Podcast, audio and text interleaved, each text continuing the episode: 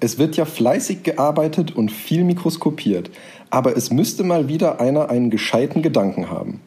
Mit diesem Zitat von Rudolf Virchow, dem Begründer der modernen Pathologie, ein herzliches Willkommen zu unserer neuen Folge MedTech Smoothie. Ähm, mir zugeschaltet wie immer Benedikt Stanitzek. Hätte ich doch mal bloß die blaue Pille genommen. Und mit mir zusammen in der Matrix Sebastian Deutsch. Hallöchen. Ja. Na, wie geht's? Was Uhu. steht an? Äh, was steht an? Äh, ich allergiere immer noch ein bisschen, aber ähm, sonst hat das Jahr wieder gut angefangen. Äh, Im Institut steckt momentan so ein bisschen der Bär. Äh, okay. Ich bin gut ausgelassen. Es geht wieder auf die Klausurphase zu. Ach, äh, hoffentlich die letzte Klausurphase. Psst, ein bisschen leise. Ähm, Und was hat es ja. mit der blauen Pille vorhin auf sich gehabt? das ja, macht mir ein bisschen Angst. Ja, wir sind ja hier in unserer persönlichen Matrix. Ah, okay. Kennst du das nicht? Die Matrix, die blaue ja, Pille, die rote doch. Pille. Ich habe die rote doch, Pille doch. genommen, deshalb machen wir den Bums hier. Hätte ich doch bloß ah, okay. die blaue Pille genommen. Dann hätte ich Zeit für ein Leben oder sowas. Na, ob, ob das jetzt jeder verstanden hat, ich weiß ja nicht. Aber okay. Ist ja egal, muss ja nicht jeder verstehen. Ah. Was läuft bei dir? Ach, bei mir ist, ist ähm, ja, super. Nee, ähm. Dann, toll, jetzt ich, haben wir stimmungstechnisch ja, voll, in die, in, voll reingegriffen quasi. Ich bin ein, einerseits äh, ein bisschen, äh, depressiv ist übertrieben, aber ein bisschen äh, unmotiviert, aber gleichzeitig auch irgendwie im äh, Aufregemodus. Also es könnte eine interessante Folge werden. Weil ich habe jetzt ja im Prinzip seit äh, die letzte Folge rausgekommen ist, mein letztes Tertial im PJ angefangen. Oh, Herr und Doktor. bin da in bin da in der Inneren und Innere ist sowas von überhaupt nicht meins. Also es sind alle super lieb und nett und geben sich Mühe und so weiter und es ist mittlerweile auch besser geworden. Aber das ist nicht meine Welt und ja, ich freue mich, wenn es vorbei ist, um ehrlich zu sein. Eieieiei. Nee, das kann, das kann ich äh, nicht bestätigen. Aber ja. ja. So hat jeder sein Päckchen zu tragen. Ich komme ja heute auch nochmal, komme ich dazu, äh, an die Zustände am Institut, die mich so ein bisschen in Wallung versetzen. Äh, ja. apropos, apropos heute, was haben wir denn alles auf dem Plan? Was machst du? Also erstmal, erstmal direkt am Anfang noch, bevor wir jetzt zu unserem Sendungsplan kommen, was sagst du zu der ganzen Organspendesache? Ach du heilige Nur mal ein kurzes Stimmungsbild. Ach, ja, ich, ich habe fast befürchtet, dass, äh, dass du das fragst. Äh, ich bin quasi schon seit ewig und drei Tagen habe ich so einen Organspendeausweis. Ich glaube, den kann man noch nicht mal mehr. Also man kann ihn noch, man kann noch entziffern, dass ich Organspender bin, aber sonst ist das recht verschwommen. Die haben diese Organspendeausweise haben die richtige Konsistenz, um damit Türen zu öffnen. Aber deshalb habe ich ihn immer dabei.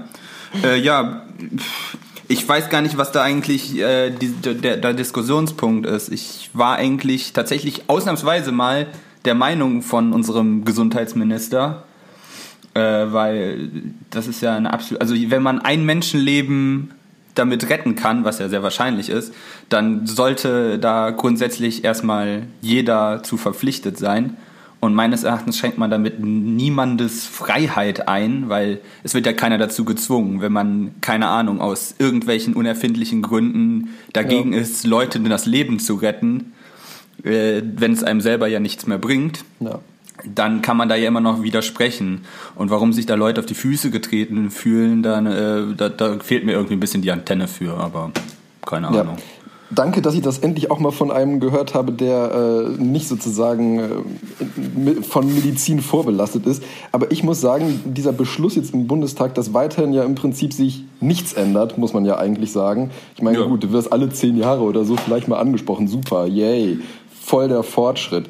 Ähm, ohne Witz, das war, das war für mich wirklich so der Aufreger der letzten Woche einfach, weil wir sind, im, wir sind nicht nur international Organspende Schlusslicht, es, wir sind auch in Europa das einzige Land, was nicht diese Widerspruchsregelung hat.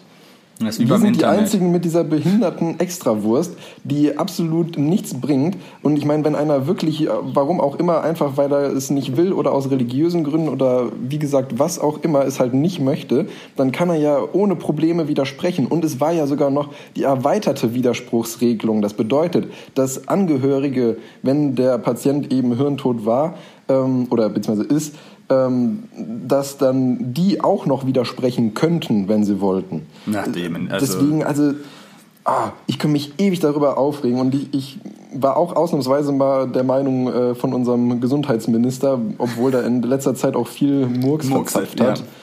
Ähm, aber das war endlich mal was Gutes und das ist natürlich nicht durchgekommen. Also das war wieder, naja. Und meine, Freund, meine allerliebste Lieblingsfreundin war wieder in, äh, in der größten Oppositionshaltung. Annalena Baerbock. Mit der, mit der, äh, über, mit der Frau habe ich auch noch einige Hühnchen zu rupfen. ja, die hat, wollte uns auch allen mal erzählen, dass man äh, ja keine Energiespeicher braucht bei den erneuerbaren Energien, weil man die ganze Energie ja im Netz speichern könnte. Jeder, der ja, im klar, so ein Physikunterricht. Kupferkabel ist ein super Speicher. ja, ja, genau. Das, das hat man ja schon im Physikunterricht gelernt, dass das so eben, ist. eben. Naja, gut.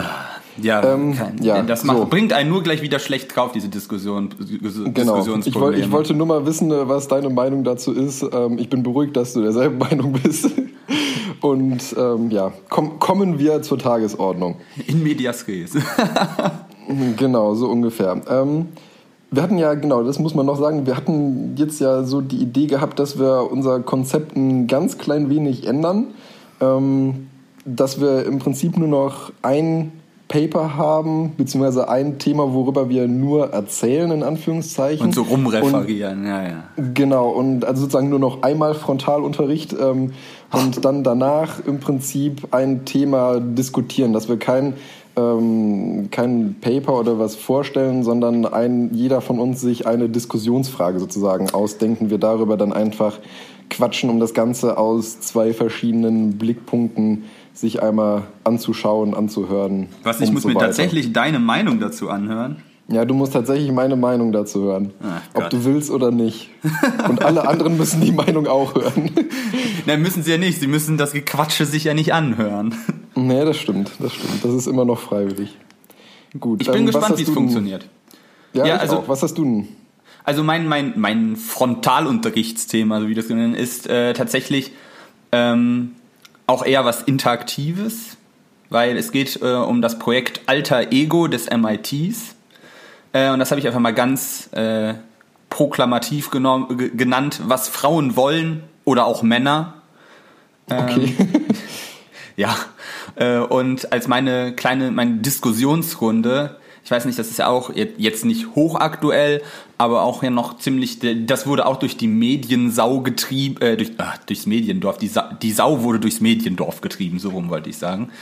Ähm, und zwar der Weltraumbahnhof in Deutschland, äh, Spaceballs für Deutschland quasi. Äh, ja, super. und dann können wir uns vielleicht mal ein bisschen darüber unterhalten, was da alles in den Medien so erzählt worden ist, was da vielleicht stimmt oder nicht, oder ob wir das für eine gute Idee halten oder nicht und wieso, weshalb, warum. Fand ich ganz gut, gab es auch einiges an Meinungen zu, können wir mal drüber rumquatschen. Ja. Und bei Ja. dir so? Das klingt doch schon mal ganz gut. Weiß Ich muss nur gerade dran denken, wie, äh, wie war, war das letztes Jahr oder war es vorletztes Jahr sogar schon, wo da der Söder da auch dieses Gedöns mit dem mit dem Raumprogramm von Bayern oder so hatte, Ja, mit diesem super peinlichen Logo. Ja, naja, letztes Jahr ist ja ein recht breiter Begriff noch. Ähm, ja, aber es stimmt, die Bayern hatten da auch noch irgendwie da was misch- mitmischen wollen. Aber wir kommen dann auch da, dazu, warum Bayern eigentlich schon de facto sofort raus ist. Ah, okay, dann das, da bin ich wirklich gespannt, was du da äh, zu erzählen hast. Ja, ähm, mein erstes äh, Referatsthema, Herr Lehrer, Herr Doktor? habe ich einmal ähm, genannt Der Rave deines Lebens. Ähm, das äh, wird lustig werden, glaube ich. Dann habe ich ähm, noch. Äh, Hat es was ein- mit Drogen zu tun? Jein. Jein. Ich meine, äh, Droge ist ja immer relativ. Ja, ne? Halluzinogen. Äh, die Dosis macht das Gift. Ja, ja, ja, Hatten wir ja schon öfter. Ja. Genau. Und ähm, als zweites habe ich dann eine kleine Diskussionsfrage, die ich aber jetzt noch nicht sagen möchte, damit du nicht zu viel Zeit hast, um darüber nachzudenken, sondern ich, äh, ich, ich möchte deine gedankliche Entwicklung miterleben. Ich denke grundsätzlich nicht beim Reden nach. ja, okay. Gut, ähm, willst du anfangen oder soll ich? Oh, ich kann gerne anfangen. Okay, Äh, Dann kann ich das gleich mal raus. okay, den muss ich den lassen. Ähm, also, alter Ego, äh, was Frauen wollen oder halt auch Männer. Ähm, erstmal vielleicht alter Ego. Der alte Lateiner äh, weiß ja sicherlich, haha, denn das ist witzig, weil ich Latein gemacht habe und er Mhm. Ja, ich wollte gerade Französisch. sagen, du kannst mir jetzt alles erzählen. Äh, wenn man das mal so übersetzt, heißt das, äh, ich bin der Zweite. Ja. Und das, diesen, diesen Ausspruch, der ist ja also eher so, so eine Redewendung ja äh, im normalen Sprachgebrauch ist, der kommt von Cicero äh, und der hat damit mal so seinen, seinen besten Kompagnon bezeichnet. Dass der Ah, quasi okay. das Spiegelbild seiner selbst ist, wie seine zweite, also, ne, sie Mhm. verbennen immer die Sätze, wie man das so halt so kennt. Und das war halt sein alter Ego. Aber eigentlich bezeichnet man jetzt so in der Psychologie ja das äh, als ein äh, intensives Verhältnis zwischen zwei Personen eben oder einer Identifikationsfigur oder äh, die eben Teil der eigenen Identität ist, so ein bisschen. Ja. Also wo man das drauf projiziert. Äh, in, der, in so kulturrelevanten Dingen kommt einem das nochmal, läuft das einem über den Weg, nämlich so fiktive Rollen, die einer Person eben annimmt. Zum Beispiel der Batman ist Bruce Waynes alter Ego. Ja, ja, genau, stimmt. Oder Horst Schlemmer bei äh, hier. Das ist mal ein Sprung von Batman zu Horst Schlemmer. Ich finde gar nicht. Horst Schlemmer ist der Batman des Ruhrgebiets quasi. ja, genau. Vom, aus Greifenbräucher. Dachblatt, Ja, genau. Tag. genau der Typ. Ähm, und zwar äh, angezettelt haben das äh, Leute, Forscher, Menschen vom MIT, den MIT Media Labs, um genau zu sein. Äh, das ist ja die University of Cambridge in Massachusetts. Ne? Äh, kennt ja eigentlich, eigentlich ist es ja relativ renoviert. Und verantwortlich dafür waren äh, Arnav Kapur, Utkash Saravgi, äh, Eric Gesundheit. Watkins und Patty Mies. Ähm, ja, und worum geht's da eigentlich? Nämlich äh, das Projektthema oder das Paper, was dann auch daraus entstanden heißt, A Personalized, personalized Wearable Silent Speech Interface. Ist erstmal so, Okay. ne? Ja. Ja. Ähm, Kommunikation für stumme Menschen zum Beispiel, kann man sich darunter vorstellen. Äh, während des Papers sind dann noch so einige andere Anwendungsdinge bezogen, nämlich man könnte damit auch ja äh, mit KIs, wie zum Beispiel Alexa, oh Gott, jetzt geht das Ding schon wieder an, äh, kommunizieren.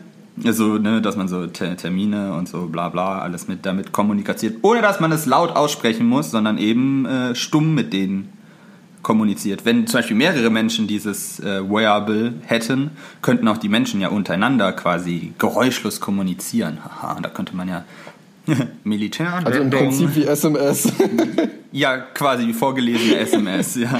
Oder halt mit Geräten tatsächlich. In Zeiten von, dass immer mehr smarter Geräte sind, dass du halt direkt ähm, Ja, genau. per Gedanken quasi äh, Uh. deiner Kaffeemaschine sagen kannst, was sie tun soll. In meinem Fall dann wahrscheinlich. Oh, das wäre toll. Ähm, dann habe ich mir gedacht so, äh, warum machen, also das haben sie dann nicht gemacht, aber das könnte man ja wahrscheinlich auch noch machen, dass man halt, wenn man die Gedanken quasi ja sowieso schon auslesen kann, warum man jetzt nicht für stumme Menschen zum Beispiel dann eine Sprachausgabe auch noch dranhängt, quasi ein Computer, der das dann, dann quasi die, das verständlich macht für andere Menschen. Aber ja, worum handelt es sich da eigentlich? Nämlich, das ist so ein Headset, ich würde sagen, das ist so ein Headset. Und das geht aber ja nicht, das sitzt nicht nur so am Ohr, sondern das geht so bis auf die Kinnpartie und so am- zum Mund rüber. Mit so Fühlerchen, Greifer. Okay. Ich erkläre noch dann, was das ist, aber so darf man, das ist so, so eine Maske quasi, aber sehr stärkelig. Und das ist aus 3D gedrucktem Kunststoff. So.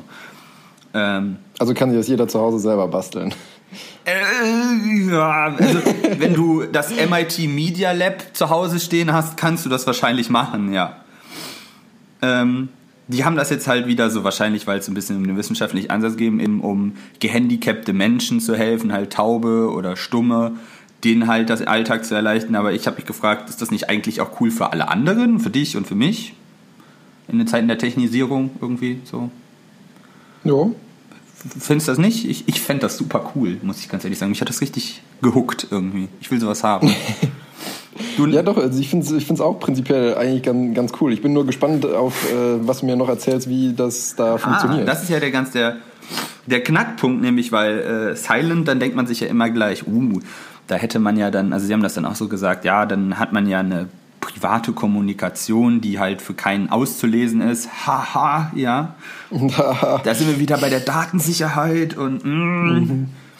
Äh, dann, Vorratsdatenspeicherung. Ja, ja, genau. Ah, äh, dann äh, hier mein, ich, den Namen sage ich jetzt nicht, aber mein, mein Echo Dot könnte mich dann auch nicht wieder aussperren, weil ich würde ja da nichts laut sagen, sondern ich würde das quasi jetzt hier, diesen Podcast quasi in den Computer reindenken. Ja. Das wäre was. Und tatsächlich äh, ist, ist, das auch ungefähr genauso zu verstehen. Ich habe meinen mein Echo Dot, der steht jetzt ja aber an der Steckdose, weil der braucht ja Strom und äh, hört mir die ganze Zeit zu. Und das Ding ist nichts anderes eigentlich, so ein Echo Dot, den man sich halt an den Kopf schraubt, äh, allerdings halt nicht über, über also eine stumme Spracheingabe hat. Äh, und dann aber eigentlich basically in, in einem Backend, also in einem Server, äh, die gleichen Algorithmen, also, also wenn die Sprache erstmal erstellt worden ist, die stumme Sprache, dann macht das Ding nichts anderes, einfach, dass es halt die Befehle dann halt umsetzt. Ähm, und das wäre halt dann die mobile Variante dazu. Und dann könnte man natürlich auch die gleichen Anwendungen, die man so auch hat, plus alle mobilen Anwendungen noch dafür machen. Letztendlich ist das, finde find ich, für mich so ein bisschen der Door-Opener äh, für eben Smartphones, wie, wie man so Science-Fiction-Filmen sind, sodass die halt, dass du gar nicht mehr irgendwo drauf rumtatschen musst oder sowas, sondern quasi nur noch denkst, den und den anrufen und dann hast du die Stimme direkt im Kopf. Ja, das wäre schon echt toll. Ja, ne? Genau das, und da, das ist für mich so der Enable. Das war jetzt erstmal sehr primitiv, aber das ist so, da geht es nämlich dann irgendwie äh, dahin. So. Du hast schon gefragt, wie machen die das? Weil eigentlich der, wir haben schon gesagt, wir haben eigentlich alles, wenn wir die Sprache erstmal haben, dann kennen wir den ganzen Rest, der danach folgt, können wir schon. Das ist alles schon eigentlich ein alter Hut. Aber wie kriege ich stumme Sprache hin? Ähm, ja, eben genau. Wie, wie kriegst du die, die Gedanken aus dem Kopf? Äh, vielleicht, das ist auch ein bisschen bei dir aus dem, aus dem Metier. Äh, wie kann man denn Gedanken visualisieren? Wie würdest du das tun? Ja, mittels EEG. Korrekt, mit, mittels einem äh, EEG. Da könntest du das super einfach abgreifen und die Gedanken. Wobei das ja, weißt du sicherlich auch, das ist ja nicht besonders die robusteste Methode oder die verlässlichste. Also nee, eben, das ist super störanfällig und du kannst ja schon, wenn, wenn du die Elektroden halt irgendwie einen Zentimeter anders setzt, hast ja schon einen komplett anderen Input. Genau, ja. Und das haben sie nämlich auch ausprobiert äh, und sind dann nämlich so bei 33% Erkennung rausgegangen und das halt toll. Ja, das halt Blödsinn. Dachten sie, das wäre gar nicht mal so gut. So, jetzt habe ich ja schon gesagt, dass dieses Headset geht so bis an den Mund. So und an, die, mhm. an, an das Kinn. Was fällt dir dazu ein? Was könnte man da, was, was könnte da interessant sein? Ich fordere dich jetzt hier richtig, ne? Naja, ich meine, ich mein, es, es, soll ja stumm sein, demnach wirst du da wahrscheinlich nicht einfach reinbrabbeln, weil das wäre dann ja witzlos. Ja, nein, nein, es ist kein ähm, Mikrofon da. Ja. Also ich meine, es, es, es gab ja auch schon die, ähm, wie heißt es? es, es gab ja auch schon Studien dazu, dass man sich Sachen ähm, besser merken kann, wenn man sie sozusagen, also, beziehungsweise dass man Sachen, wenn man sie sich merken möchte, mit dem Mund zum Teil irgendwie nachformt, ohne sie laut auszusprechen. Ha, Heureka! Genau das haben die nämlich auch gemacht. Es geht nämlich ah, okay. diese Muskelgruppen, die ähm, die um den Mund rum, die sind halt wohl so spezifisch bei jedem Laut, den man sogar schon denkt. Also man muss es noch nicht mal aktiv quasi so stumm nachsprechen, sondern alleine wenn man an ein Wort denkt, löst das schon Reaktionen in unseren Gesichtsmuskeln auf, die halt ganz schwach sind. Aber halt für so äh, EEG-Abtaster, die man halt da auf diese Muskeln drauf mhm, toucht, mhm, die Elektro äh, elektrochemischen Impulse, die da entstehen, sind für die schon zu empfangen und halt abzutasten. Und mit halt. Krass. Und die haben das halt, also da gibt es ja, ich weiß, das ist jetzt wahrscheinlich total uninteressant, aber du kennst sie wahrscheinlich die Infraorbitalregion, die Bukalregion, Mentalregion, mhm. Hyait-Region und ach, also es gibt da sehr ja. viele Muskelgruppen, die halt sehr spezifische Signale für spezifische Wörter oder so äh, abgeben, die man halt aufzeichnen kann und die müsste man dann halt nur noch äh, mappen. Und das ist halt tatsächlich so, du musst es noch nicht mal nachsprechen, das ist halt einfacher, aber alleine wenn du schon an das Wort denkst, gibt es da schon Signale, die man auffangen kann. Und das haben sie, als sie das ausgebaut haben, sind sie bei einer Trefferquote von 92% rausgekommen. Boah. Das, das ist mal ein, äh, ein Erfolg von 33% auf 92%. Ja, also dann sind wir wahrscheinlich wieder Nicht so schlecht. bei einer etwas besser als diese, weißt du, kennst du dich noch dran erinnern, diese crappy Voice Recognition in, der, in den Autos, in den, als das so aufkam, wo man dann gesagt hat, navigiere mich zu da und mhm. dahin und dann immer, ich habe sie nicht verstanden und immer, dann ist man irgendwann total entnervt und tippt es dann doch ein. Also weil ja. 92% sind halt immer noch 8% Fehler, aber für quasi nur Denken finde ich es schon echt stark. Das stimmt. Ja. Also, und gibt's da, also da haben, haben die da jetzt auch schon irgendwas wirklich, also ich nehme mal an, die werden das bisher ja hauptsächlich im Labor getestet haben, aber gibt es da jetzt auch schon Ambitionen für weiterführende Feldversuche? Ach du Jemine, du bist, du bist schon viel zu weit vorne. Die haben natürlich auch Studien da, äh, dazu durchgeführt. Aber ich wollte vielleicht erstmal noch ein bisschen in, äh, in die Technik reingehen, nämlich wie funktioniert denn das also? Also wir haben da äh, bis zu 30 Messpunkte auf diesen Muskelgruppen, die sie da haben, haben sie da so 30 Messsonden draufgeklebt, aber halt nur auf einer Seite, weil das wohl symmetrisch alles ist, sodass du halt nur eine Seite be bekleben musst. Äh, mhm. Und dann quasi auf die andere Seite rüberspiegelst. Ja, aber es war wohl die einfache Lösung. Und diese. Aber je, wenn ich, also ich habe mir gerade schon vorgestellt, wenn ich jetzt hier um meine Schnute rum 30 Elektroden hätte, würde ich schon die Krise ja. kriegen. Jetzt muss ich mir aber noch vorstellen, dass sie diese Elektroden auf nur eine halbe Seite von meinem Mund backen. Naja, also so schlimm ist es tatsächlich nicht. Ich, also in den Show Notes ist ja dann noch der Link zu dem Paper drin. Das ist übrigens Open Access. Das finde ich sehr gut. Das hat das MIT oh. nämlich so selber veröffentlicht auf ihrer eigenen Website, was ich ziemlich cool finde. Da kann man sich das auch sehr schön aufgemacht, wahrscheinlich weil es das Media Lab ist. Wahrscheinlich haben die haben die haben davon halt schon Ahnung. Da kann man sich das auch mal die Studenten vom Media Design ja. Studiengang auch noch mitwirken. Ja, äh, da kann man sich das auch mal angucken und dann sieht man halt, also ich finde es tatsächlich, es sieht nicht störend aus. Es ist jetzt nicht so, dass du die um deinen Mund überall rum hast, sondern die gehen halt so in die Richtung. Okay. Aber also es würde, also mich würde es noch nicht mal beim Essen oder so stören. Es sei denn, du schlürfst Suppe oder sowas, dann könnte es ein Problem werden. Aber so sieht's eigentlich ganz gut aus. Und das sind immer nur so, das ist halt keine richtige feste Maske, sondern es ist so stärgelig. Diese, diese Sonden sind quasi nur so mit so Ärmchen verbunden. Und sie sind halt non-invasiv. Also sie werden einfach aufgeklebt mit so, mit so Leitpaste, damit du halt das Signal besser abgreifen willst. Ja. Also es ist halt, das, das finde ich auch schon mal ganz gut. Und die, das sind halt so Elektroden, die mit, äh, also mit Gold überzogene Silberelektroden sind das. Also das ist richtig wertig. Richtig. Ja, und diese, dann diese stärkeligen Verbindungselemente sind halt mit aus Thermoplasten gedruckt. Also. Mhm. Äh, und die, diese, äh, diese Messpunkte sind halt 1,45 Millimeter im Durchmesser. Also. Es ist jetzt nicht so, dass du da so riesige Flatschen im Gesicht kleben hast, aber das kann man sich ja dann einfach mal angucken. Ich finde, es sieht wirklich praktikabel aus. Ähm, Werde ich mir auf jeden Fall mal anschauen. Ich, ich man braucht dann allerdings. Ich kann es mir so grob vorstellen, aber überzeugt bin ich noch nicht. Du bist immer so pessimistisch. Ich finde es super. Ich bin pessimistisch, ich bin realistisch. Ich bin realistisch. Ah, ja. Ich bin dann so ein bisschen der Technokrat wahrscheinlich. Ähm, äh, was man dann noch braucht, ist eine Referenzelektrode, um halt quasi das, das, äh, das Grundspannungspotenzial für jeden Menschen abzugreifen um halt die Signale, weil die Signale halt nicht besonders stark sind, um halt so eine Nulllinie irgendwie rauszumessen. Und das haben sie halt am Handgelenk oder am Ohrläppchen gemacht, je nachdem, wo das bei den Probanden halt am besten funktioniert hat. Also da hat man dann noch eine aufgeklebt und das war halt, weil die halt nichts mit dieser Sprachmuskulatur zu tun hat, sodass man dann halt einen Nullwert für die normale Signalübertragung äh, für den Menschen halt rausrechnen konnte. Aber hat sie nicht gesagt, dass sie dazu noch auch EEG-Ströme gemacht haben? Weil, also, nee, ja, das war, gut, ich meine, das war die Vergleichsmessung. Also das war ja das, was sie halt nicht gemacht haben, weil das halt zu schlecht funktioniert haben. Ach so, ich dachte, die hätten EEG und das mit den Mundelektroden sozusagen kombiniert. Nee, nee, das mit dem, weil das mit dem EEG hatte ja nur 33% ah, okay. Trefferquote, deshalb haben sie das quasi geditscht und sind nur noch über diese ja, deswegen, Mund deswegen dachte ich, die hätten das sozusagen nur einfach ergänzt, um diese. Nein, nein, nein, das, die, das EEG um war ganz raus.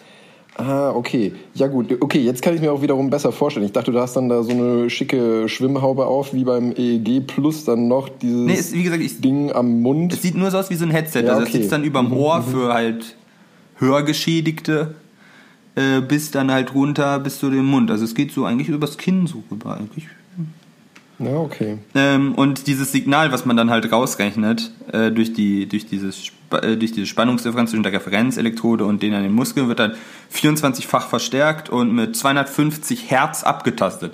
Äh, das sind dann ungefähr mhm. alle vier Millisekunden. Das fand ich jetzt persönlich, gut, ich arbeite auch in einem Ultraschalllabor, fand ich von der Frequenz jetzt her gar nicht mal so viel, weil wir nehmen da so 300 Kilohertz zum Abtasten, aber ja, muss irgendwie mit deinem Datentrafficking und wenn aber alle vier Millisekunden schon reicht, um da irgendwelche sinnvollen Signale rauszukriegen, ist das schon. Ja, ich wollte ja, ich wollte gerade sagen, du, du musst ja das Ganze, das ist, darfst nicht sozusagen von der technischen Seite das dann beleuchten, sondern musst gucken, was für Datenströme erzeugt überhaupt der menschliche Körper. Ja, ja, wie schnell kann der überhaupt so seine Signale ändern? Was? Eben, ich wollte gerade sagen, also ich glaube. Ich hatte jetzt gedacht, dass er schneller geht, aber. Ja, nee, bei, bei Tieren vielleicht, aber bei Menschen nicht. Wir sind relativ Echt? lahm, was die Nervenleitgeschwindigkeit angeht im Vergleich zu anderen hast Säugern. Hast du eine Zahl? Äh, das ist schwierig zu sagen, weil du hast super viele verschiedene Nerventypen halt auch einfach. Also. Ähm, oh Gott, das ist jetzt auch schon wieder so lange her, dass ich das ja, egal, äh, mir antun muss, das zu lernen. Aber diese, das reicht also uns bei uns, die schnellsten bei uns haben ungefähr eine Leitgeschwindigkeit von, ich glaube, irgendwie so realistisch so um die 60, 70 Meter pro Sekunde, glaube ich. An Leitgeschwindigkeit. Ich weiß, kann, ich weiß jetzt nicht, wie ich das umrechnen soll in Herz, so ehrlich zu sein. Naja, man könnte ja, die, du müsst halt die Strecke wissen, die man dann da halt ja zurücklegt, aber gut, vom, vom Hirn bis zum Mund ist ja nicht so weit. Das wären ja Nö. ein paar Zentimeter, weiß ich was, 20 Zentimeter Nervenleitbahn dann bist du halt schon ja. wahrscheinlich schneller als 4 Millisekunden. Aber gut, offensichtlich reicht das. Aber ja. jetzt haben wir sogar schon medizinischen äh, Grund dafür, warum das nur 250 Hertz ist. Ähm, ja, und dann natürlich, wie man sich vorstellt, da kommt da ja dann irgendein Rauschen raus, weil wir haben ja keinen Computer, sondern einen Menschen. Und damit da irgendein Algorithmus mitarbeiten kann, sollte man das noch filtern. Ähm, und da hat man sich hier für einen Filter vierter Ordnung, nämlich ein äh, IIR Butterworth Filter. ah, der. Ja, genau. Der, und IIR steht dabei für, für den geneigten äh, Regelungstechniker für Infinite Impulse Response. Ähm, wenn man sich, also jetzt muss ich das auch noch erklären, ne? Ähm, also das heißt, dass der... F Aber kurz, ich verstehe es eh nicht. Ja, ich, ich finde es nur, dass sie zu stehen lassen. Ja, ich sprech, ich tue da ein bisschen, ich... Äh, ich springe da ein bisschen drüber weg, aber ja, also der arbeitet mit einer Rückkopplung, also das gefilterte Ausgangssignal, was da rauskommt, ist nicht nur von den Eingängen logischerweise abhängig, sondern auch von den vorhergegangenen Eingangswerten. Also okay, das wird ja. da ein bisschen angepasst. Letztendlich ist das dann quasi äh, ein Hochpass und ein Tiefpassfilter, also ein Bandpass logischerweise dann und der arbeitet dann so im 1, von 1,3 Hertz bis 50 Hertz liegt er da so, also mhm. das ist dann unser, unsere Passfrequenz und den Rest filtert er auch, also was höher ist oder niedriger, schmeißt er halt weg, weil das irrelevant ist. Ähm, ja, was es dann noch andere Filter gibt, lasse ich jetzt einfach weg, das soll uns geißen. Also es wird dann halt damit gefiltert, sodass wir ein ordentliches Signal äh, bekommen. Und dann haben sie halt eine Pilotstudie damit gemacht, als sie dann den Filter hatten und dann da ordentliche Signale rausgekriegt haben, haben sie das mal gesagt, sie haben eine Pilotstudie gemacht. Rate, wie viele Probanden sie hatten. Zehn? Nein, drei. Oh, gleich so viel. Ja, ja, ja. Ja, alle guten Dinge sind drei, haben sie sich wahrscheinlich gedacht. ja, ein, äh, zwei Männer und eine Frau. Äh, und haben, ja, ich nehme mal. Wenn das mal die Frauenbeauftragte mal, von Ja, ich nehme mal an, dass das einfach die beteiligten Personen waren. Ja, höchstwahrscheinlich. Die haben das halt an sich ausprobiert. Würde ich auch so machen. Ich würde es erstmal selber ausprobieren. Äh, und da haben sie als erstes halt den Algorithmus und die, also die, die Gerätschaft dann halt getestet mit einfachen binären Aufgaben, also so Ja-Nein-Antworten. Also man sollte Ja oder Nein sagen, mhm. innerlich. Mhm. Und das Ding sollte halt quasi eine 1 oder eine 0 aufzeichnen. Und das haben sie dann gemacht und das hat ganz gut funktioniert und dann sind sie dazu übergegangen, den einzulernen, den Algorithmus. Und dann haben sie vier Stunden lang Text still vorgelesen, um dann halt. Oh Gott. Ja. ja was heißt trainieren, weißt du, weil äh, da komme ich nämlich, äh, da, also das, die haben da ein neuronales Netzwerk für, weil du, also Sprache ist ja sehr vielfältig. Und du kannst ihm nicht sagen, wenn das Signal so aussieht, dann heißt das das. Wenn das Signal so aussieht, da wirst du ja nicht fertig bei. Von daher musst nee, du halt klar. einen Algorithmus dir aufbauen, der das selber erkennt. Also den du halt einlernst mhm. mit ein paar, also mit möglichst einem repräsentativen Text äh, und dann hat er dann das Muster davon und der kann dann davon extrapolieren, wie sich einzelne Dinge anhören, wie sich andere Dinge leicht abgewandelt anhören. Das benutzt man halt auch mittlerweile viel beim autonomen Fahren zum Beispiel, um Straßen zu erkennen oder sowas. Da kannst du nicht alle Situationen, kannst du dem ja nicht hart coden, da einspeichern. Das geht ja gar nicht. Das heißt, du brauchst mhm. immer einen Algorithmus, in dem du sagst, äh, ich weiß, wir haben das mal immer probiert, nämlich weil bei uns waren die Straßenabsperrungen immer Hütchen. Und das heißt, er musste diese Hütchen mhm. erkennen. Aber du kannst ihm ja nicht immer bei jedem Blickwinkel, jedem Lichtverhältnis, sieht das Hütchen ja ein bisschen anders. Ja, ein Hütchen da. Genau, kannst du ihm nicht klar. sagen, das ist immer ein Hütchen. Das heißt, du musst ihm immer einlernen. Wir haben dann, weiß ich, 10.000 Fotos von Hütchen gehabt und haben immer ihm die Hütchen markiert in den Bildern und gesagt, das ist ein Hütchen, das ist ein Hütchen, das ist ein Hütchen. Und das liegt dann in die Datenbank ab und versucht das dann immer zu vergleichen aus verschiedenen Blickwinkeln und erkennt dann selbstständig irgendwann aus einem anderen Blickwinkel mit einem anderen Lichtverhältnis, ah ja, Hütchen. Und so haben die das dann mhm. halt auch gemacht mit diesem Text und haben den halt eingelernt darüber, den, äh, dieses neuronale Netzwerk. Und äh, haben damit, das haben sie halt dann so 31 stille Trainings halt mit diesem 5-Stunden-Text gemacht. Äh, und da haben sie dann auch so mathematische Operatoren gemacht. Also sie haben quasi 2 plus 2 gleich 4 und sowas. Also so richtig basic Sachen so Sachen, die richtig Spaß genau, machen. Genau, das muss richtig, richtig viel Spaß gemacht haben. Ähm, ja, das neuronale Netzwerk, das sie da hatte, das, also alle Signale, die größer als 30 Mikrovolt waren über der Basislinie, hat man als eine 1 quasi gesehen, als ein Signal. Mhm. Und dadurch konnte man dann halt dieses charakteristische Profil erstellen. Da hast du immer quasi 1 und 0, also wenn du das Basisniveau hattest, oder halt da drüber über der Schwelle eine 1 und so hast du halt ein charakteristisches Profil. Und das ist halt für diesen Text ja. in diesem neuronalen Netzwerk immer hinterlegt. Und der hat dann dazu immer äh, wieder sich neue Verbindungen ausgelegt, immer quasi, wenn er Wortkombinationen hatte, die Profile wieder anders zusammengeschnitten, so dass er quasi recht viel, also unendlich viele kann man nicht sagen, aber sehr, sehr viele verschiedene äh, Profile hatte, ohne dass du die ihm alle hinterlegen musst einzeln. Was braucht man dafür? Eine fette Grafikkarte, weil Möglichst schnell rechnen. Ja, du brauchst halt unglaublich viel Rechenpower, weil er das halt alles äh, ja, durchrechnen klar. muss, alle verschiedenen Kombinationen.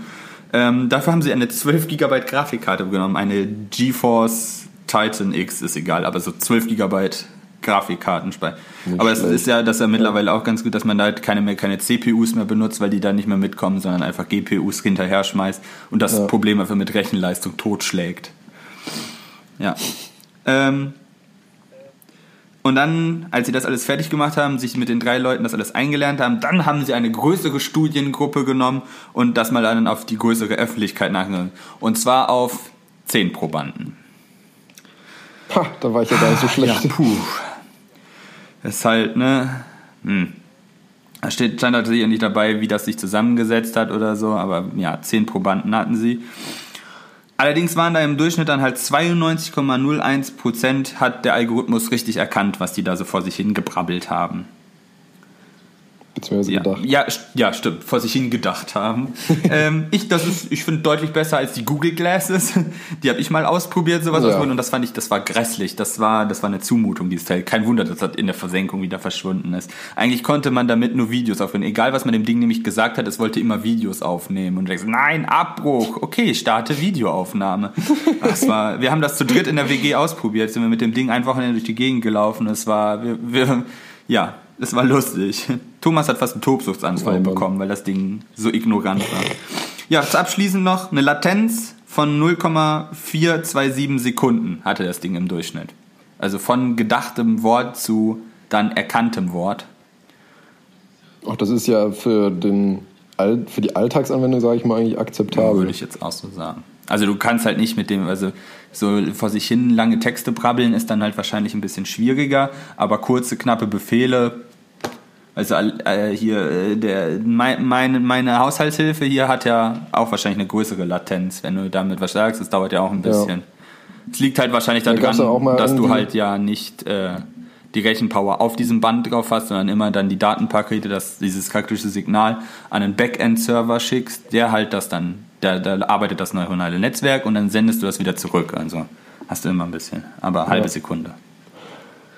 Ja, gibt's doch auch irgendwie mal für so Online-Games oder so, hat doch auch mal irgendwie, hat man doch mal herausgefunden, dass er ab einem Ping, ich glaube irgendwie von 150 oder 200 Millisekunden oder so, empfinden es die meisten als störend oder so die Latenz zwischen Befehlseingabe und ähm, letztendlich Befehlsausführung. Wobei das ja nochmal was anderes ist, ob du jetzt ein, ein, schnelles Spiel spielst oder einfach nur irgendwie einen Text vor dich hindenkst oder gerade irgendwie gedanklich sagst, eben Kaffeemaschine an oder sonstiges. Ja, das, das stimmt, das könnte halt tatsächlich, ja. Ich find's cool. Ja. Es ist auch echt cool. Ähm, ich habe nur noch eine Anmerkung und eine Frage dazu. Und zwar erstmal die Anmerkung mein erster Gedanke für eine Anwendung, die absolut genial wäre, wäre tatsächlich in der Medizin und zwar für Ärzte zum Diktieren von Arztbriefen. Ganz uneigennützig. Nicht, wie, ja, ganz uneigennützig, weil du glaubst nicht, wie nervig es ist, wenn du in einem Arztzimmer hockst und drei Leute gleichzeitig einen Arztbrief diktieren und du dann noch versuchst, irgendwie einen klaren Gedanken zu fassen. Oh, Heilige. Ja, okay. Weißt du, wenn du dieses Teil dann hättest, dann können die ja alle sitzen, ihren Arztbrief halt denken. Das ist wie am Institut nur, mit Telefonieren. Wenn du in einem, in einem Büro sitzt mit vier Leuten und die führen drei Gespräche über drei verschiedene Team, äh, Themen, da wirst du total mit Schucke im Kopf, ja. Ja. ja. Und noch ähm, als Frage, haben die da auch, also wie wurde das mit diesen Elektroden am Mund realisiert? Ich weiß nicht, stand das da drin? Haben die das jedes Mal irgendwie, also haben die das personenspezifisch ausgemessen oder haben die einfach gesagt, so, okay, das ist jetzt, äh, so sind die angeordnet, das passt auf also jeden da gab's, Mund. Also wahrscheinlich ist das auch so eine, weil die haben ja gesagt, das ist, das ist so ein 3D-gedrucktes Gestell. Wahrscheinlich könntest du das individuell anpassen aber da stand jetzt nicht drin, dass sie das für jeden Probanden neu appliziert haben und dem halt quasi eine neue Maske gedruckt haben. Aber ich kann mir vorstellen, dass okay. das eigentlich ziemlich gut machbar ist, weil du müsstest ja auch immer diese entsprechenden Muskelgruppen treffen das ist ja wahrscheinlich auch bei ja, eben, deswegen sage ich, aber ich meine, äh, allein schon, sage ich mal, wenn, wenn jetzt ein, wenn du einen dicken Mann zum Beispiel hast, der hat ja einen anders konfigurierten Mund als jetzt, was weiß ich, ein 14-jähriger Ja, aber ich bin mir so. ziemlich sicher, dass genau das da drauf quasi gewiesen hat, dass sie halt gesagt haben, dieses Gestell ist grundsätzlich bis auf diese Elektroden äh, aus Thermoplasten 3D gedruckt. Das heißt, du kannst das quasi im Rapid Prototyping Verfahren einfach das Gesicht quasi die Gesichtshälfte abscannen mit einem 3D-Scanner äh, dann halt die Muskeln ausmessen, da die Elektroden draufsetzen und dann äh, verbindest du das quasi nur zu dieser Maske und könntest halt für jeden individuell diese Maske ausdrucken mit wenig auf, mit relativ wenig Aufwand. Also ja. da war jetzt nichts davon, ja, das aber das für mich ziemlich ziemlich cool. Also ich, ich, sehe jetzt nicht das Problem, weil so viel Material brauchst du dafür auch nicht, weil das war halt sehr, also es war halt nur so stärgelig. Also nee, nee, sowieso. Ja. Äh, Denke ich mal, dass ja. das einfach umzu, äh, umzu, also umzusetzen wäre, dass du das da für jeden einzeln hast. Ja. Ja, die spannend. Zukunft wird cool. Echt Immer wenn ich was höre, denke ich mir, nice. Ja, es ist wirklich so. Dann kommt wieder das nächste Thema und du denkst, oh. Ja, da, da, die also, AfD, die Fahrräder wenn, für gefährlich so und in Serie unpraktisch. geht, ist schon ja. cool.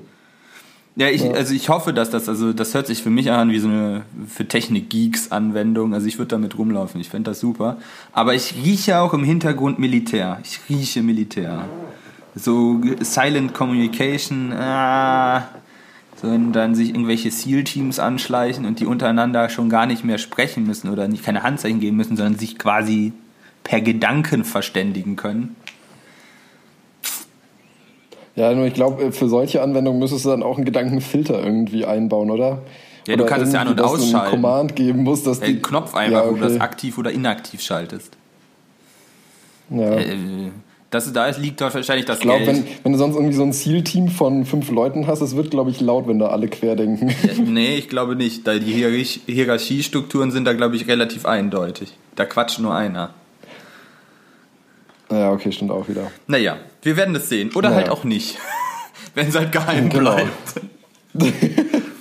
genau, wenn, wenn das Militär es zu gut findet, dann werden wir genau, nichts weiter davon hören. Ja. Nee, Google Glasses sind ja zu Recht in der, im Untergrund verschwunden und nicht, weil es so gut war. Hm, ja, gut, das stimmt natürlich auch wieder. Ja. Ja. Gut. Ich, ich gebe ab an dich. Ja, äh, vielen herzlichen Dank. Ähm, machen wir einfach einen äh, krassen Themenbruch. Und zwar möchte ich ähm, deine Imagination oh, ansprechen, ganz okay, gerne. Schön. Und zwar Thema, wie gesagt, Rave deines Lebens. Stell dir jetzt einfach mal vor, ne? Ich meine, du hast jetzt ja deine, deine schöne Haselnussallergie, aber stell mal vor, und bist ein bisschen erkältet, bisschen müde, möchtest aber gerne abends auf eine Party gehen, denkst du dir so, ach, da gibt's doch bestimmt Von irgendwas und greifst einmal bei dir in den greifst einmal bei dir in den Medikamentenschrank, schnappst dir da ein Aufputschmittel raus äh, namens Ephedrin, schluckst Mm, das hab das und gehört. dir geht's genau, dir geht's schon mal richtig gut, ähm, gehst dann auf die Party. Auf einer Party ähm, ist natürlich meistens auch mit antialkoholisch schwer, demnach trinkst du ein, zwei Bierchen und noch einen Gin Tonic hinterher und dann ähm, fährst du irgendwann nach Mitternacht wieder heim und weil da die Musik so laut war und du auch wirklich ordentlich einen über den Durst getrunken hast, äh, nimmst du noch ein Schmerzmittel namens Paracetamol. Ah, schön. Ja, toller Mix. Mhm, und ähm, weil du ja auch noch äh, ein bisschen aufgedreht bist, eventuell vielleicht ein bisschen noch vom Aufputschmittel oder einfach auch, weil die Party richtig super war, nimmst du noch, damit du besser pennst, ein Schlafmittel namens Doxylamin. Ihr Und Mediziner, weil echt. du mit der Erkältung, weil du mit der Erkältung immer wieder auch mit Husten zu kämpfen hast, besonders in der Nacht, nimmst du auch noch einen Hustenstiller namens Dextrometophan. was, hat, was hast du da für einen Frage. Co- Cocktail zusammengemixt? Hältst du das für gesund? Du hast jetzt die ganzen Fachbegriffe eingestellt. Das hält sich für mich als Nichtmediziner sowieso an, nach dem Motto oder so, sie sterben an einer, am Multiorganversagen, weil sie alles gleichzeitig eingeschmissen hat. Allerdings hört sich das auch immer wieder so ein Rezept an, was Medizinstudenten tatsächlich verwenden, um die ganze Nacht durchzufeiern und am nächsten Tag in der Vorlesung zu setzen und quasi immer noch Höchstleistungen zu verbringen. Also, keine Ahnung. Die, wie war das? Du sagst ja immer, die Dosis macht das Gift. Ja, genau, aber was sagst du? Du hast jetzt fünf verschiedene Stoffe, die schmeißt du mehr oder minder gleichzeitig, beziehungsweise in dem Fall über den Arm verteilt in dich ein. Ist das gut oder nicht? Ich, ich finde, das hört sich ungesund an, weil gerade immer diese, diese Mischung aus Aufputschmitteln und dann wieder äh, da so, so Downern, also Uppern und Downern, die immer hinterher schmeißen. Ich, für mich hört sich das immer so nach äh, Herz-Kreislauf-Versagen an. Und soll ich dir jetzt mal was Schönes Das ist erzählen? ganz toll. Das weiß ich nicht, ich habe es noch nicht ausprobiert. Aber genau diese, diese ähm, Rezeptur an Stoffen, die Ja. ich dir da gerade vorgelesen habe, ist in diesem äh, wunderschönen grün-bläulichen Erkältungssirup, der im Fernsehen oft beworben wird, äh, drin, wo da dieser alte Mann nach seiner Mutter fragt. Äh, Also hier dieses äh, Vigname, nein, was? Dieses, ist das das Zeug? Genau, wegen Medi- Medi-Night. Ich, ich wollte keine Schleichwerbung da machen, aber genau darum handelt zehn es Leute, sich. die uns hören, die rennen jetzt wahrscheinlich nicht in die Apotheke und kaufen die halb leer. Oder wie auch immer. Nee, und auf jeden Fall, ich hatte einfach mal schon vor längerer Zeit mal geguckt gehabt, äh, was ist da drin und habe mich schon gewundert, wow, fünf Wirkstoffe gleichzeitig und das, obwohl man in der Medizin lernt, äh, je mehr Medikamente man gleichzeitig einnimmt, desto gefährlicher wird es, was Nebenwirkungen angeht. Und ähm, da habe ich jetzt nochmal einfach etwas mehr recherchiert. Ähm, ich kann direkt im Voraus sagen, ein Paper oder so gibt es dazu nicht, aber wer sich dafür interessiert und das einfach alles mal nachgoogelt, der kann sehen, dass ich hier keinen Stuss erzähle. Ähm, dieses Erkältungsmittel wurde übrigens 2014 zum Erkältungsmittel des Jahres gekürt, muss man noch dazu sagen. Ähm, Ja, wenn es hilft. wenn man, wenn man die Definition ein bisschen weitet, könnte ein Toxikologe auch sagen, ähm, der Patient, der das einnimmt, leidet unter einer sogenannten Polytoxikomanie. Das bedeutet der Gebrauch mehrerer psychotrop aktiver Substanzen. Und das bei einem frei verkäuflichen ähm, Erkältungsmittel. Das kriegst du ja sogar ohne Rezept, muss man dazu sagen. Ne? Echt? Da kannst du, ja, da kannst du in die Apotheke latschen und dir das einfach Wie auch das holen. Paracetamol, also was der Werkstoffsteller drin ist, kriegt das auch ohne Rezept? Nee, ne, oder? Ja, Echt? doch. Doch. Doch, du kriegst ja eine kleine, eine kleine Packung mit 500 Milligramm, kriegst du ohne Rezept, soweit Echt? ich weiß. Wenn ich mich jetzt gerade nicht Ey, du bist der. Mediziner. Ich bin Anwender. Ja, aber ich krieg ja eh alles. Deswegen. Ähm, nee, also ich. Es kann auch sein, weil du, weil die ähm, Dosierung in dem, in dem Saft natürlich was Ja, anderes ist, als wenn du dir da so eine Schachtel Tabletten holst. Es, es geht ja bei, bei rezeptpflichtig meistens auch darum, einfach um die Gefahr der Überdosierung bezüglich Wenn du dir so eine ganze und rezeptpflichtig. Flasche reinstellst, na gut, da steht da drauf, sie dürfen nicht mehr Auto fahren. Ja, ähm, nee, aber es ist ja dasselbe bei Ibuprofen. Ne? Ibu 400 Milligramm pro Tablette kriegst du ja frei verkäuflich, 600 und 800 Milligramm sind nur auf Rezept Stimmt. erhältlich. Und ich meine, letztendlich kannst du dir ja auch einfach zwei von den 400ern einschmeißen, hast du auch 800 Milligramm. Das ist ja immer nur letztendlich die Gefahr pro Packung sozusagen an Nebenwirkungen beziehungsweise an gefährlichen Stimmt, vor, Nebenwirkungen vor den ganzen Events waren drauf wir in Holland. Ähm Medikamente einshoppen. Das ist nämlich günstiger. Da haben wir auch Ivo eingekauft. Ja, okay. Ja. Nee, aber ähm, genug geschwafelt, kommen wir mal zu den äh, etwas härteren Fakten. Und zwar habe ich mir dann wirklich gedacht, ähm, irgendwie, das kann doch nicht gut sein. Hab dann erstmal einfach ge geguckt gehabt, hab erstmal blind einfach in Google, äh, gibt es ja so Wechselwirkungschecks ähm, wo man dann eben verschiedene Medikamentenkombinationen eingeben kann und eine Wechselwirkung scannen kann. Und wo ich äh, wirklich negativ schockiert war, war, ich habe von der guten alten Apothekenumschau den Wechselwirkungscheck mir angeschaut. Und da kam tatsächlich bei dieser Wirkstoffkombination nichts raus. Da stand keine Wechselwirkung. Da hat er mir so, Nee, never ever. Weil ich auch, ich wusste auch bei ein paar Sachen, dass die halt interagieren, wusste es halt nur nicht mehr hundertprozentig genau und wollte es eben recherchieren, damit ich hier keinen Stuss erzähle. Bin dann ähm, auf eine bekanntere, beziehungsweise international wahrscheinlich häufiger verwendete Seite gegangen, nämlich äh, drugs.com. Da kannst du auch einen ähm, Interaktionscheck machen. Und da kam einiges zum Vorschein, sage ich mal. Auf einmal. Ja, also ähm, in dieser Kombination, wie gesagt, hast du verschiedene Wirkstoffe. Einmal halt als Lösungsmittel Ethanol, 18 Prozent, was ja schon, sage ich mal, ein gutes Likörchen ist vom Gehalt her. Ähm, zu Ethanol, also Alkohol brauche ich ja nichts erzählen, das kennt jeder und die Nebenwirkungen davon und Wirkungen. Ähm, dann hast du eben als Schmerzmittel Paracetamol, kennt wahrscheinlich auch jeder, ist ein bekanntes Schmerzmittel und äh, Fiebersenkungsmittel aus der Klasse der Nicht-Opioid-Schmerzmittel. Und ähm, da kommen wir direkt zur ersten und wahrscheinlich eigentlich mit gefährlichsten Interaktion. Bei Paracetamol und Ethanol nimmt man nicht zusammen. Das ist schlecht. Um es äh, mal deutlicher zu machen, bei drugs.com kam da als Interaktionslevel Major ja, raus. Also Schmerz, das tatsächlich und Major, und Major ist auf der Seite so definiert: highly clinical, significant, avoid combinations. The risk of interaction outweighs the benefit. Hm. Also du hast eine hohe Interaktionswahrscheinlichkeit und die äh, Risiken der Kombination überwiegen den Nutzen dieser Kombination. Krass. Und zwar liegt das ganz einfach daran, ähm, beziehungsweise also die Interaktion, die, wovor man sich da fürchtet, ist, dass es letztendlich äh, zu irreparablen Leberschäden kommt. Und das liegt ganz einfach daran, dass ähm, beides in der Leber eben verstoffwechselt wird und zwar über sogenanntes Glutathion nennt sich das. Das ist ein ähm, Verstoffwechslungsmolekül und ähm, äh, Reduktionsmittel, sowohl, also das haben alle Zellen im Körper, aber in der Leber kommt es ganz besonders gehäuft vor, sage ich mal, weil die Leber ja auch für das Entgiften zuständig ist. Und letztendlich muss man ja, ja sagen, sowohl Ethanol als auch äh, Paracetamol sind keine körpereigenen Stoffe, demnach will der Körper das wieder loswerden. Und ähm, das wird beides eben über dieses Glutathion ähm, verstoffwechselt.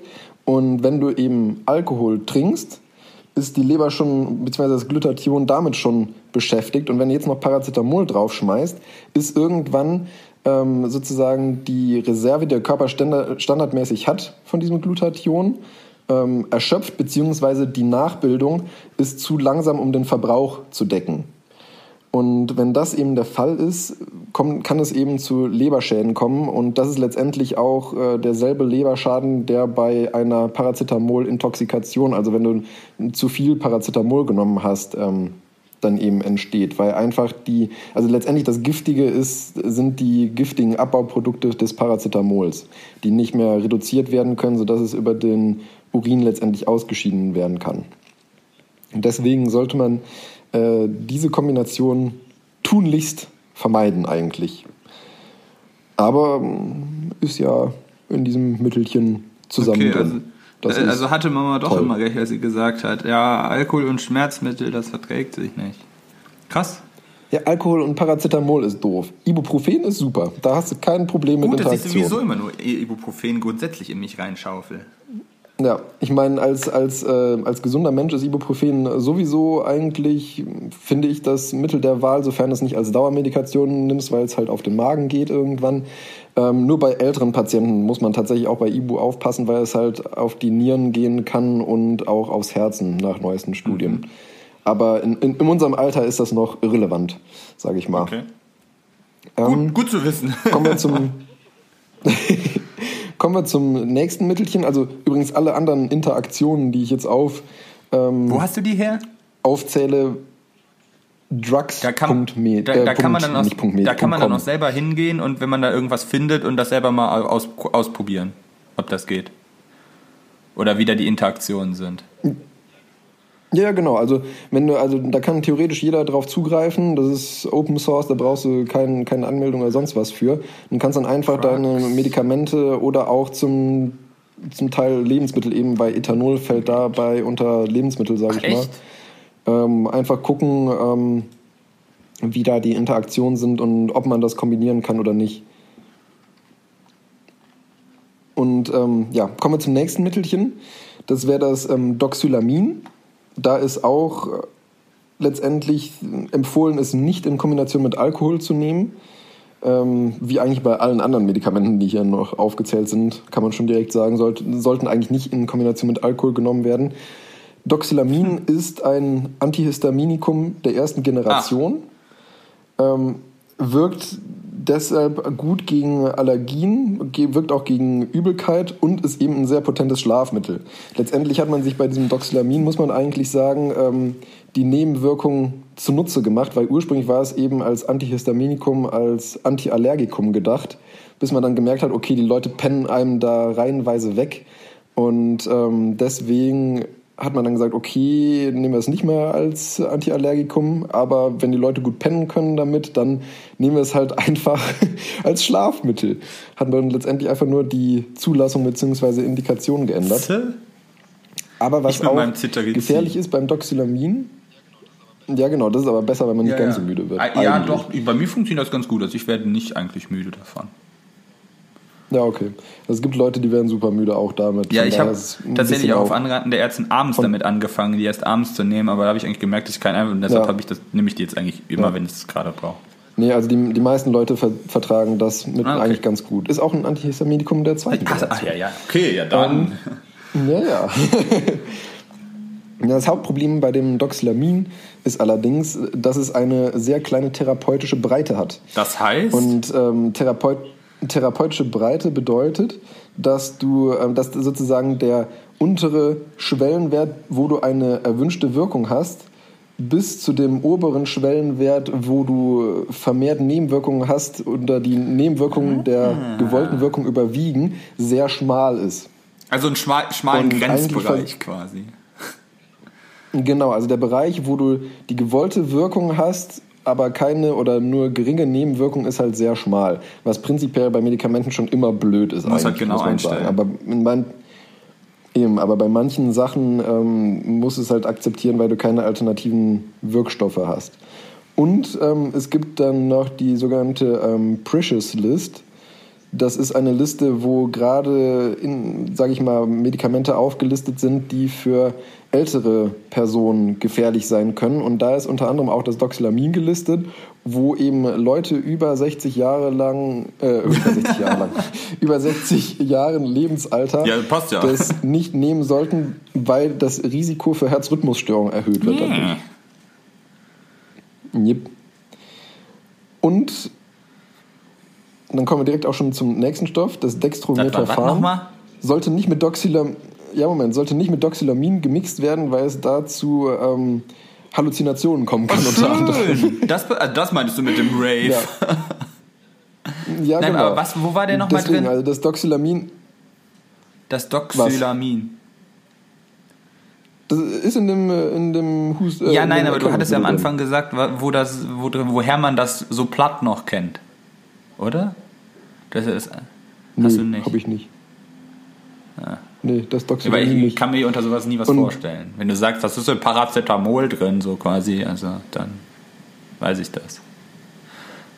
Okay, Ja, Paracetamol ist ja, Ja, ein eigener ein Wirkstoff. Doxylamin Beispiel, ist okay. auch wieder, ja, nee. Ähm, womit wir auch zum nächsten Wirkstoff kommen, Dextrometaphan, sollte wie bisher auch alles nicht mit Alkohol genommen werden, ist ein sogenanntes Antitussivum, also ein Hustenstiller letztendlich. ich hätte über Ähm, Antitussivum wird's- jetzt was anderes gedacht.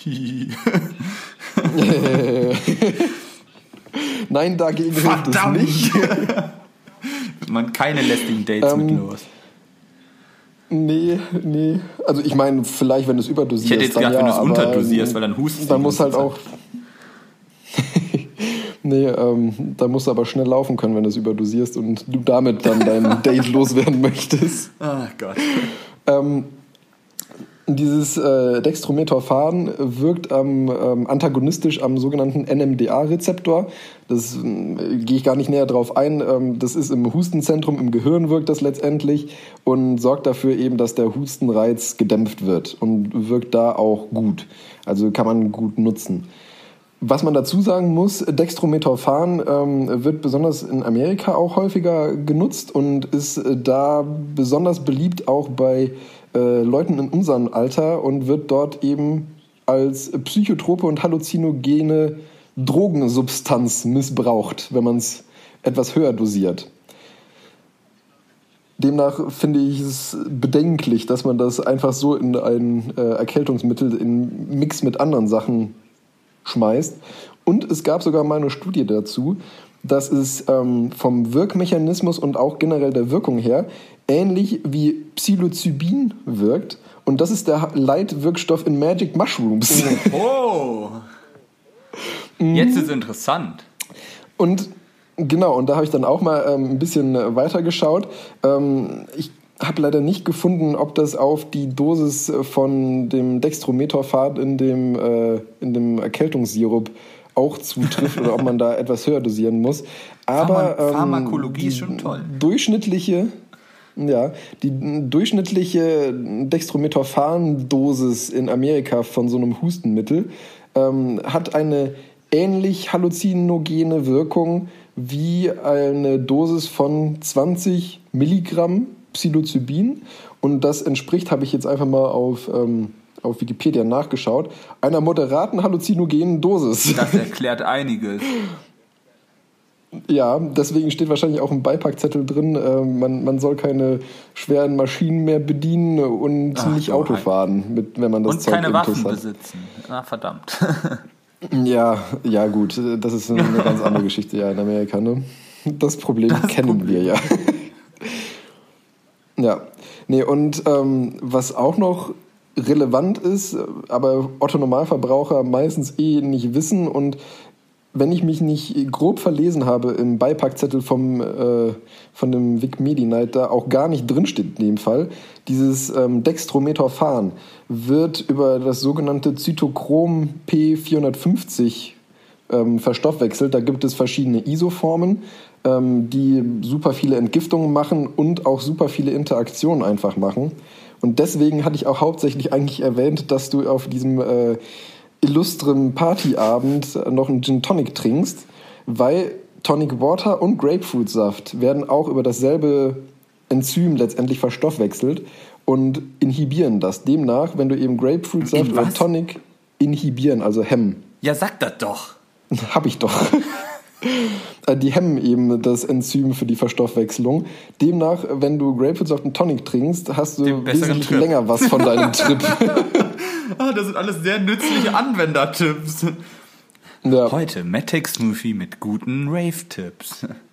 Ja, so ungefähr. Oh Gott. Und äh, der letzte Stoff. Ephedrin, ja, ähm, Ephedrin ist ein, ein Sympathomimetikum. Ähm, viele kennen wahrscheinlich eher das Pseudoephedrin, das ist häufig auch in Erkältungsmitteln Ja, drin. ja. Also das habe das hab ich tatsächlich sogar auch schon mal genommen, einfach ähm, weil das einfach auch abschwellend auf Schleimhäute und so wirkt. Aber Ephedrin ist im Vergleich zu Pseudoephedrin viermal potenter. Also es wirkt viermal Das heißt besser ja als das Pseudo. Pseudoephedrin. Ja, okay. Ja, genau. Und aber aus beidem kannst du Crystal Meth synthetisieren. Daher kenne ich das. Also ja, da, genau. ja das habe ich daher habe ich das schon mal gehört. Ja, okay. Ja. Also wer, wer Breaking Bad gesehen hat, der weiß, nie. dass die am Anfang sich ja auch äh, hier Hustenmedikamente mit Pseudoephedrin kaufen und daraus dann ihre ersten äh, Meth-Dosen also synthetisieren letztendlich. Ich habe Breaking Bad nie gesehen, aber stimmt, genau da, ich, irgendwie kam mir das bekannt vor. Da hat man das ja schon mal hergehört. Ja. Ja. Und ich kann, wie gesagt, aus eigener Erfahrung schon sagen, dieses Pseudoephedrin wirkt zumindest bei mir echt gut. Weil ich hatte da eine Tablette genommen, wo ich glaube irgendwie 10 Milligramm oder so von einem Pseudoephedrin drin waren. Und ähm, ich habe mich definitiv besser gefühlt, saß aber auch in meinem Sessel und hatte, glaube ich, einen Ruhepuls von 80 oder so. Und das gehört auch zu den Hauptnebenwirkungen. Ähm, es kann halt zu Herzrasen, Verwirrtheit führen und sollte nicht mit äh, psychotropen Substanzen wie Dextrometaphan kombiniert werden, weil es zu verstärkten Halluzinationen führen kann. Schön.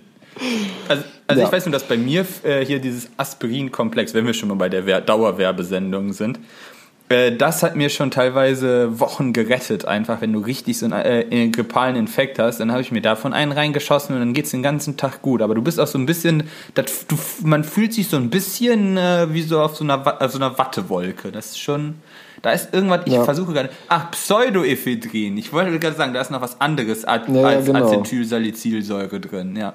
Da ist noch genau. Pseudoephedrin genau. drin. Ha! Ja, das wirkt eben da aufputschend ja, in dem okay. Aspirin-Komplex.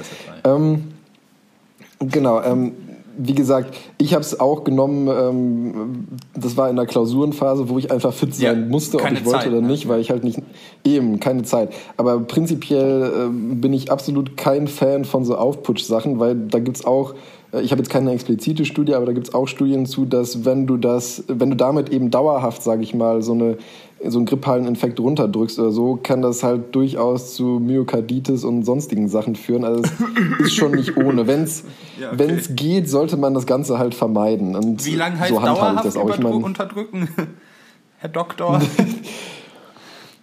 ja, das, keine Ahnung. Dafür müsste ich jetzt wirklich mal eine, eine Studie raussuchen, um das ähm, adäquat beantworten Don't zu können. Try genau, it home. So, eben, sofern es geht, ähm, vermeiden, sage ich mal.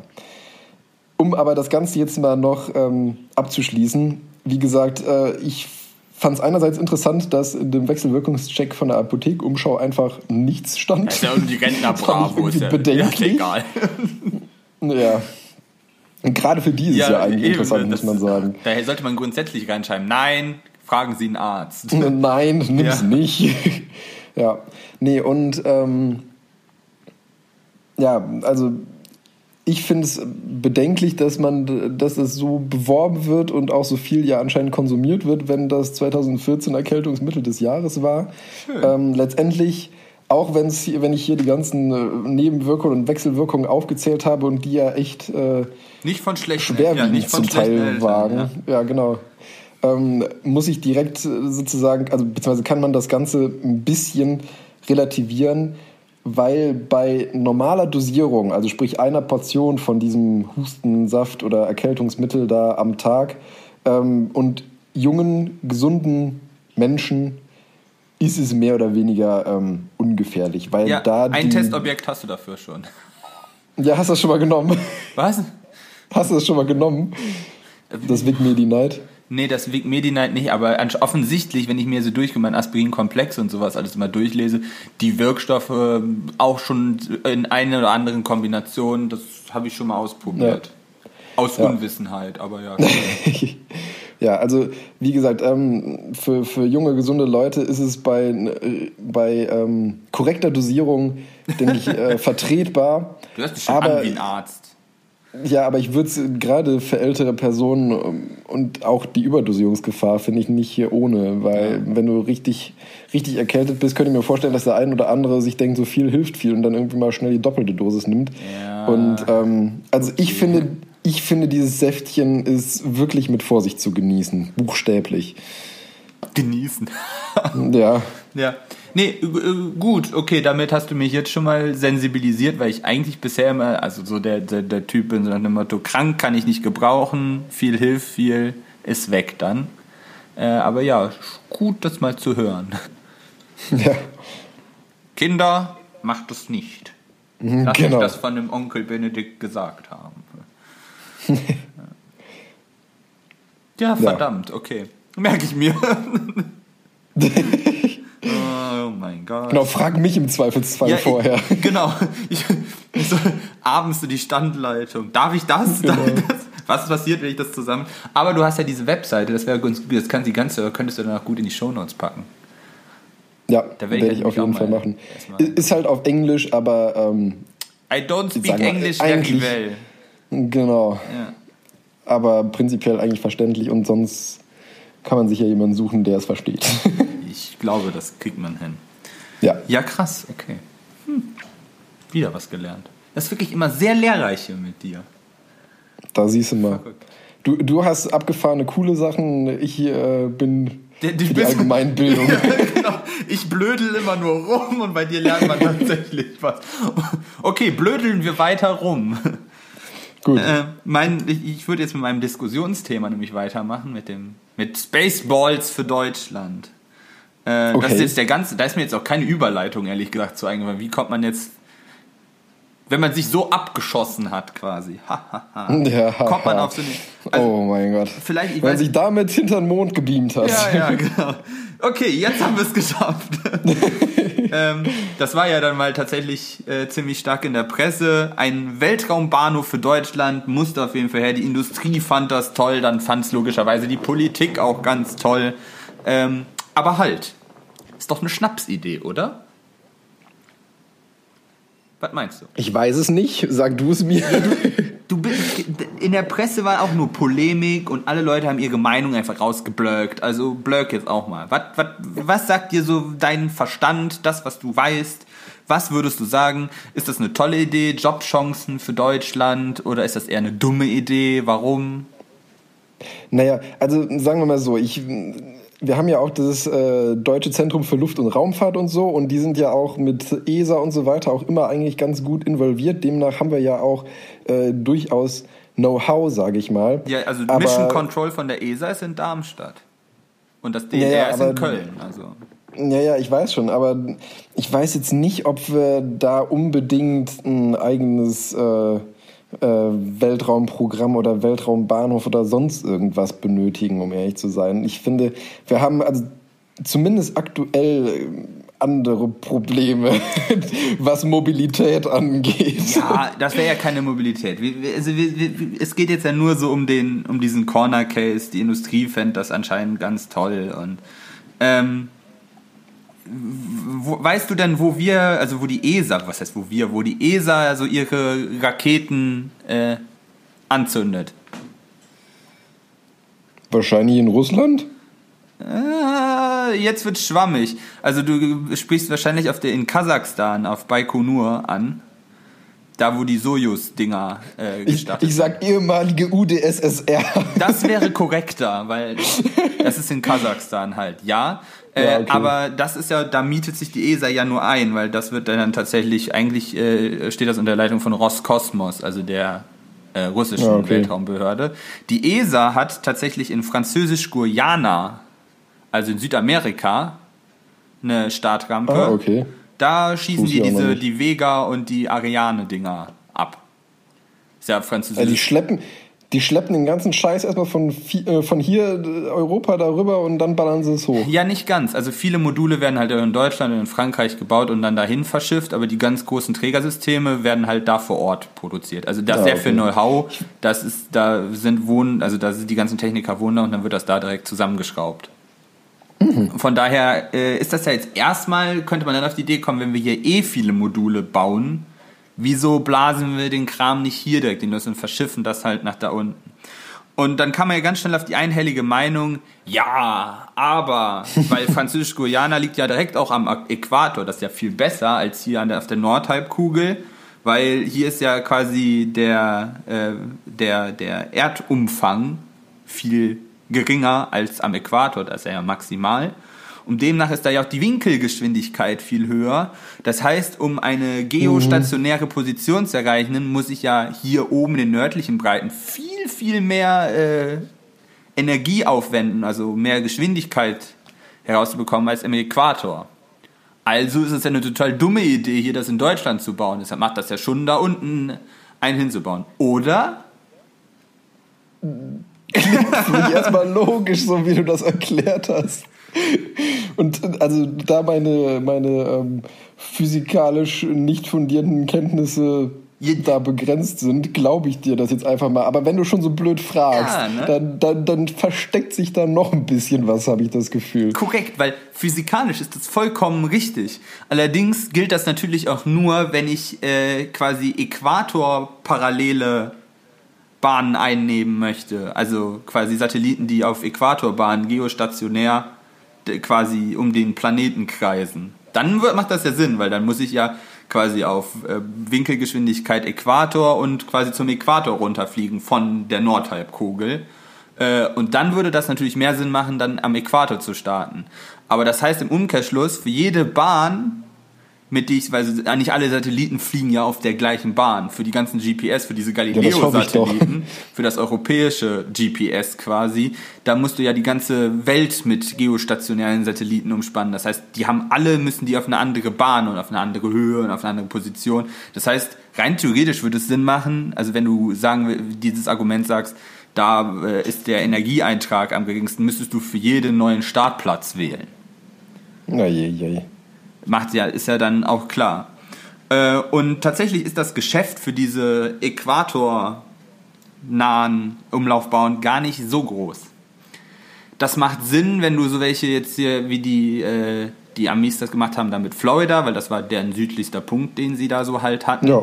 Äh, für die ähm, Mission zum Mond oder in den Outer Space. Da macht das Sinn, weil da kannst du natürlich die größte Beschleunigung oder Winkelgeschwindigkeit, dann, dann demnach auch Beschleunigung, der Erdrotation schon mal mitnehmen, so, ne, für, für ja, die Reise. Das, das, ist ja schon ganz gut. Sozusagen so, okay, das ist wahrscheinlich jetzt, äh, wenn ich das sage, äh, grob falsch, aber so sozusagen ein Start-Mini-Swing-By-Manöver. Ja, das ist, ja, oh, äh, ja. Können wir uns okay, auf das Hammerwurfprinzip einigen, so wie so ein Hammerwerfer? Ja, okay. Das passt eher, aber weil Swing By wäre die Gravitation nutzen wir ja nur bedingt. Ja. Wir lassen, wir starten ja quasi so den, den Hammer. Wir drehen den erst auf die gleiche Winkelgeschwindigkeit und lassen ihn dann los. Ja, okay, stimmt. Das mit dem Hammerwerfer macht wesentlich mehr Sinn als das, was ist ich auch ein bisschen habe. Okay, hast mich überzeugt. hey, lass dich nicht so einfach über, das ist das Diskussionsthema hier. Diskutier mit mir. Ja, aber wenn ich halt Quatsch erzähle in der Presse will auch nur Quatsch erzählt und in der Politik aus. Und Politik ich bin nicht die Presse. Aber politische, politische Entscheidungen sind ja nicht immer nur rein wissenschaftlich vor dir. Da muss man ja auch wirtschaftliche Interessen mit einfallen lassen. Und genauso ist das halt. Wenn wir sagen, wie, viele Missionen haben wir für den Outer Space oder für den Mond zum Mond? Wie viel Geld können wir aus so geostationären Satelliten, die die Nord- und die Südhalbkugel ja, ja. abdenken, gewinnen, dann macht es vielleicht sogar Sinn zu sagen, ja, brauchen wir nicht. Äh, da die ganzen Schrott nach Französisch-Guyana zu karren, bringt uns ja gar nichts, weil wir den, weil wir dann sonst, wenn wir den Nordhalbkugeln-Satellit haben wollen, müssen wir vom Äquator wieder darüber fliegen. Da müssen wir ja so ne ja, diagonal starten und sogar dann eventuell sogar unsere Geschwindigkeit anpassen, damit, weil wir ja nicht sonst geostationär sind, sondern der wieder eine Relativgeschwindigkeit zur Erde hat, was wir ja vielleicht auch nicht wollen. Bin ich froh, dass ich den ganzen Scheiß nicht ausrechnen muss. Ja, da kommen wir später noch zu. Ich habe das nämlich getan. Oh Gott. Also, aber, also, wir haben jetzt gehört, eigentlich, jetzt aus, wenn wir es wirtschaftlich sagen, eigentlich wollte ich von dir hören, dass das wirtschaftlich vielleicht Sinn macht, aber jetzt sage ich einfach mal, wir haben das jetzt alles gehört, ja, physikalisch macht das schon Sinn, für die richtigen Missionen. Das wäre nämlich mein, mein nächstes Kommentar gewesen. Man müsste sich halt ausrechnen, wie, wie viel, beziehungsweise für wie oft du da deinen Kram nach Französisch-Guyana transportieren kannst, bis du letztendlich da einen selbstgebauten Weltraumbahnhof ähm, vom Kosten-Nutzen her bei Null bist. Naja, Französisch-Guyana ist schon teuer. Vor allen Dingen ist das Klima da auch relativ unzuträglich. Es ist halt feucht und heiß ist jetzt auch, ne, so, wenn du da so mit. Ja, ja, klar, aber ich meine, wir wollten jetzt ja einen wirtschaftlichen Aspekt haben. Da ja, geht es ja primär ums Geld, nicht ja. um die Nein, und Klima. Ja, doch schon. Das ist ja alles, kostet ja alles Geld. Die, deine Materialien, deine Werkzeuge, deine Maschinen, das sind alles hochpräzise Maschinen. Die, die mögen das Klima da schon weniger gerne, als wenn du da sagen würdest, wir bauen hier in den Bayerischen Wald eine oder sowas. Da haben wir die Wege Wir, wir, wir sitzen so. hier in Aachen und haben 10 Ra- Grad und Nieselregen. Ja, Aachen ist nicht gut. Hier regnet es. Ah. Okay, Ja, okay. schlecht. Aber dann kommen wir nämlich gleich zu dem nächsten, weil wenn jetzt sagen, wir sagen, äh, Deutschland macht als wirtschaftlicher Standort vielleicht Sinn, wegen den Missionen, die wir halt von hier aus auch gut erreichen können. Und wir haben halt kürzere Wege, also rechnet sich das. Wir, haben, wir kreieren Jobs, es ist vielleicht alles besser. Das Gras ist hier grüner. Äh, lass uns das doch einfach mal dann. Wir, wir bauen, wollen in Deutschland eine bauen. Wo bauen wir denn hin? Du hattest ja schon Herrn Söder angesprochen, in Bayern. Jetzt hattest du gerade mal hier uns meinen Aachener Standort in den Raum, äh, Raum geschmissen. Äh, in, den, in der Presse wurden dann auch quasi dann in äh, Norddeutschland noch ein, zwei ähm, Standpunkte quasi äh, äh, durch, durchs Dorf getrieben. Was meinst du denn? Wo würde das denn Sinn machen, sowas hinzubauen? Naja, also wenn ich da hier an, ähm, an Dings Cape Canaveral denke, du brauchst ja viel Platz drumherum. Ne? Also in den Ruhrpott wirst du das Ding nicht klatschen, schon mal, würde ich sagen. Allein aus Platzgründen. Ähm, ich hätte jetzt gesagt, so Süden Deutschlands ist vielleicht, ähm, sag ich mal, klimatisch schlechter, beziehungsweise halt äh, meteorologisch, weil du, also ich würde zumindest sagen, dass du windtechnisch und sowas oder wettertechnisch hier wesentlich schneller wechselnde ähm, Verhältnisse hast, als wenn du jetzt, sage ich mal, irgendwo in Niedersachsen im, auf dem platten Land bist. Ähm, und die haben auch Platz, deswegen hätte ich gesagt, eigentlich so, so die Richtung wäre vielleicht nicht schlecht. Andererseits, dadurch, dass du halt viel Platz hast, hast du da auch wenig ähm, Infrastruktur wahrscheinlich, die jetzt aktuell da schon irgendwas produziert. Ja, ja, war, war alles mit richtig. Ähm, es gibt ein ganz großes Totschlagargument für nahezu alle Standorte in Deutschland. Äh, schauen wir uns mal an, was, was die ESA bläst da schon mal so eine Vega äh, 4 oder äh, mal in, in, in, in die Atmosphäre hoch. Ähm, das ist eine vierstufige Rakete. Was heißt das? Ach, der ganze Pröll fällt ja auch wieder runter. Oh, der ganze Pröll fällt hier wieder runter. Ah, Mist. Solange du nicht SpaceX heißt, fällt der ganze Pröll einfach wieder runter. Korrekt. Oh. Damit wäre der Ruhrpott raus. Aber auch halt alles, was. Sollen wir das dann nicht einfach im Osten starten? Oh Gott. Jetzt lernen wir ja auch schon. Saarland. Sag einfach Saarland oder so. Ne, aber Osten, ja. Aber das Saarland ist schön. Das Saarland, ich weiß. Dein, dein Vater kommt daher, ne? Er kommt nicht daher, er war eine Zeit lang da. das? Ja, ähm, ja, aber das ist halt ein ganz großer Punkt. Deshalb liegen die Dinger meistens auch an der Küste. Also Francisco Ja, ja, Küste, in- ja, Cape Canaveral, Küste, fällt. Baikonur, jetzt nicht, aber das ist Wüste. Ja, da gibt's nichts zum. Kaputtmachen. Da gibt's auch nichts zum Kaputtmachen. Und zwar hunderte von Kilometer. So, jetzt ist Zentraleuropa ja ein Problem. Da ist ja überall was. Das heißt, äh, Bayern ist grundsätzlich genau aus diesem Grund raus, weil die erste Stufe halt dann wahrscheinlich irgendwo bei Stuttgart niedergeht oder so, wenn du nach Norden startest. Ähm, das heißt, wir brauchen irgendwelche Küstenregionen. Aachen wäre noch nicht raus, wenn wir jetzt den Klimawandel uns angucken, dann haben wir bald auch Wasserzu Wasserzugang. Ähm, und damit bleibt eigentlich nur die deutsche Nordseeküste. Und da gab es so einen findigen Menschen, da den, den Link verlinke ich auch, also den gibt es auch noch in den Show Notes. Da kann äh, man das äh, sich dann auch angucken, wie so eine Vega 4 abbrennt und wenn die halt startet mit der Erdumdrehung, wo dann die ganzen einzelnen Stufen wieder runterfallen.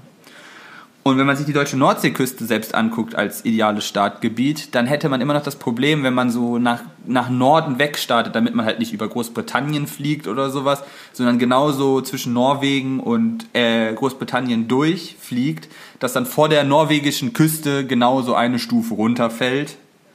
Äh, und das ist eigentlich schon ein Totschlagargument für jeglichen Standort hier, weil du kannst nicht sagen so, ja, entweder treffen wir irgendwas in der Nordsee oder halt Norwegen. Und das bei einem geplanten Start. Und es kann ja immer mal sein, dass was schief läuft. Also Raketenstarts sind ja jetzt nicht, also Naja, sind ja schon ein paar Mal ja. Und zerstückelt. dann ist das halt nochmal eine ganz andere Sache. Also sicherheitstechnisch bist du da recht schnell am Ende. äh, was das angeht. Aber, aber wissen das die Politiker auch? Nein, ich denke nicht, dass sie das wissen. Ähm, also selbst wenn das, aber das war ja genau die, also ich fand die Diskussion nur so öl, weil sie sagen, so, ja, es macht ja keinen Sinn, weil es nicht am Äquator ist, ladi da. Äh, es macht keinen Sinn, aber nicht, weil es nicht am Äquator ist, sondern weil es sicherheitstechnisch nicht zu vereinbaren ist selbst wenn du sagst, du hast was wie SpaceX, dass die Dinger, die Booster und sowas alles wieder geplant landen, du kannst das nicht äh, das Risiko abschütteln, dass so ein Ding mal unplanmäßig irgendwie gesprengt werden muss, weil es irgendwelche Fehlfunktionen hat oder abstürzt oder sowas. Und das ist in Mitteleuropa hier schwer zu realisieren. Und du hättest, egal wie du hier startest, selbst wenn du halt dem dünn besiedelste Route willst, fliegst du immer noch über Alaska drüber. Und da müsstest du den Amerikanern alles sagen, ja, äh, im Zweifel fällt das Ding dann halt nochmal über Alaska runter irgendwo. Sehr geringe Wahrscheinlichkeit, aber ja. Und das sieht man halt auf der. Ja, wobei da hast du ja auch nicht wirklich viel, was du kaputt machen kannst. Es wird halt nur schwer, das Teil zu bergen. Ja, das haben sie alle gesagt. Die Wahrscheinlichkeit ist gering. Und dann ist es schief gegangen. Die Wahrscheinlichkeit, dass alle Fehler in der 737 Max zusammenkommen, dass das Ding runterfällt, war auch sehr gering. Ja, okay. Tja, das ist Katastrophen funktionieren nur, wenn sehr viele Dinge auf einmal falsch gehen. Ich habe gesagt, ich habe das nochmal durchgerechnet ähm, mit, dem, mit dieser Differenzgeschwindigkeit zwischen Äquator und Aachen jetzt, wenn man das in Aachen starten würde. Ähm, und tatsächlich ist es dann so, dass äh, die, da, wir haben hier noch so ein, das ist so ein GeoGebra-Tool, das gibt es äh, im, im Internet, das gibt man dann auch in den Shownotes. Da kann man ein bisschen rumspielen mit diesem GeoGebra-Tool. Da kann man nämlich dann immer gucken, abhängig von deinem Breitengrad, wie groß ist da quasi der Umfang der Erde. Allerdings, mhm. Wenn man davon ausgeht, dass die Erde ein, eine Kugel ist, das als Annäherung erstmal ganz. Ja, toll, das ist ja geschummelt. Das ist halt geschummelt. Ich weiß nicht schon mal, vom, ob du vom WGS 84 System gehört hast. Nee. Das ist ein Referenzellipsoid, äh, in dem halt, das legt man dann halt über, über diesen Kreis drüber. Das hat Abplattungen halt in Höhe, also quasi das ist so zusammengestaucht, dass es halt ein Ellipsoid ist und der Erde sich halt annähert. Das stimmt halt immer noch nicht hundertprozentig, aber damit kann man wohl erstmal ganz gut rechnen. Wobei man sagen muss, das ist halt von 1984 und auf die Eurasische Platte gelevelt, die sich im Jahr zweieinhalb Zentimeter quasi gegen die Erde verdreht. Also ist das halt, wird das immer ungenauer mit der Zeit. Man, ja, okay. Oder man müsste das mal wieder auffrischen. Seit 1984 ist auch schon ein bisschen Wasser in den Rhein runtergefallen.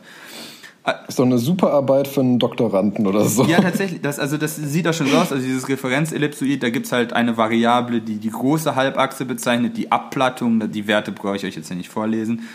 Äh, und die quasi geozentrische Gravitationskonstante. Äh, und damit kannst du dann halt äh, dann gibt es dann also eine Formel, die dann dadurch aufgestellt wird und durch diese Formel kannst du dann halt ausrechnen, auf welchem Breitengrad dann nach dem Referenzellipsoid, wie groß deine, dein Umfang ist äh, an der Stelle des, des Planetens. Äh, und das habe ich einfach mal getan für den Äquator und für Aachen. Aachen liegt auf 55,77 Grad nördlicher Breite und der Äquator halt logischerweise 0. Äh, der. Umfang äh, am Äquator ist dann ungefähr 40.075 Kilometer und in Aachen sind es dann nur noch 28.480 Kilometer. Also schon mal deutlich weniger. Was heißt das für unsere ja. Geschwindigkeit, die unsere Winkelgeschwindigkeit, die ja quasi das treibende Maß zu ist? Äh, nämlich am Äquator haben wir da ungefähr, also wir, wir wissen ja, wir drehen uns in, ich habe mal großzügigerweise 24 Stunden, das stimmt halt nicht ganz, aber und die Erde dreht sich immer langsamer mit der Zeit. Also, ja. Äh, ich hätte ehrlich gesagt auch einfach 40.000 Kilometer genommen für den Äquator und die 75 unterschlagen. aber ich habe ja das Referenzellipsoid schon und das ist ja noch ausreichende ja, okay. Toleranz. Das war schon gerundet. Äh, und da kommt man dann halt mit, wenn man 24 Stunden drehe ich mich um 360 Grad rum, also in 24 Stunden lege ich 40.075 Kilometer zurück, da komme ich auf eine Geschwindigkeit von 463,83 Meter pro Sekunde, also ein bisschen mehr als eine Rennbahn in einer Sekunde. Das sind ungefähr äh, 1669 Kilometer pro Stunde. Ähm, also knapp überschaubar. Ja, das ist schon ganz schön schnell, ne? Wie das Ding sich dreht. Ja. Und in Aachen sind wir nur noch bei 329,63 Metern pro Sekunde oder eben 1187 ja. Kilometer pro Stunde. Und das ist halt die, diese Differenz, die wir hätten. Die wir überbrücken müssten, wenn wir von Aachen einen geostationären Satelliten mit äquatorialer Umlaufbahn starten wollen würden. Ja, ist ja schon, schon gut was, was du da in Energie reinstecken musst für die Beschleunigung. Wie gesagt, sehr geringer Markt, aber das wäre halt das, was wir überbrücken müssten. Ja. Jetzt kann man sich das immer überleben, was man da gerne machen würde oder nicht. Also ich halte es immer noch für Quatsch, muss ich ehrlich Ja, sagen. sicherheitstechnisch bin ich, kann, also kann ich das nicht gutheißen. Also es wäre das Totschlag. Ja, klar, also m, daran hatte ich bisher jetzt gar nicht gedacht, ähm, aber das ist, finde ich, auch wirklich das Totschlagargument eigentlich dagegen.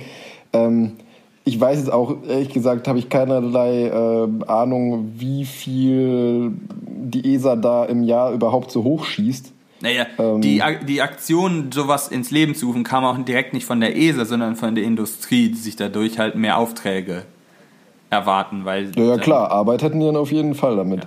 Also das, wie gesagt, wenn die ESA jetzt, sage ich mal, im Jahr nur drei Raketen startet, ähm, dann halte ich es für noch mehr Quatsch. Wenn sie hingegen, was weiß ich, jede Woche eine starten würden, was ich für unrealistisch halte, dann, ähm, dann wird es ja schon fast wieder Sinn machen, wenn man diesen Sicherheitsaspekt mal ausblendet. Ja.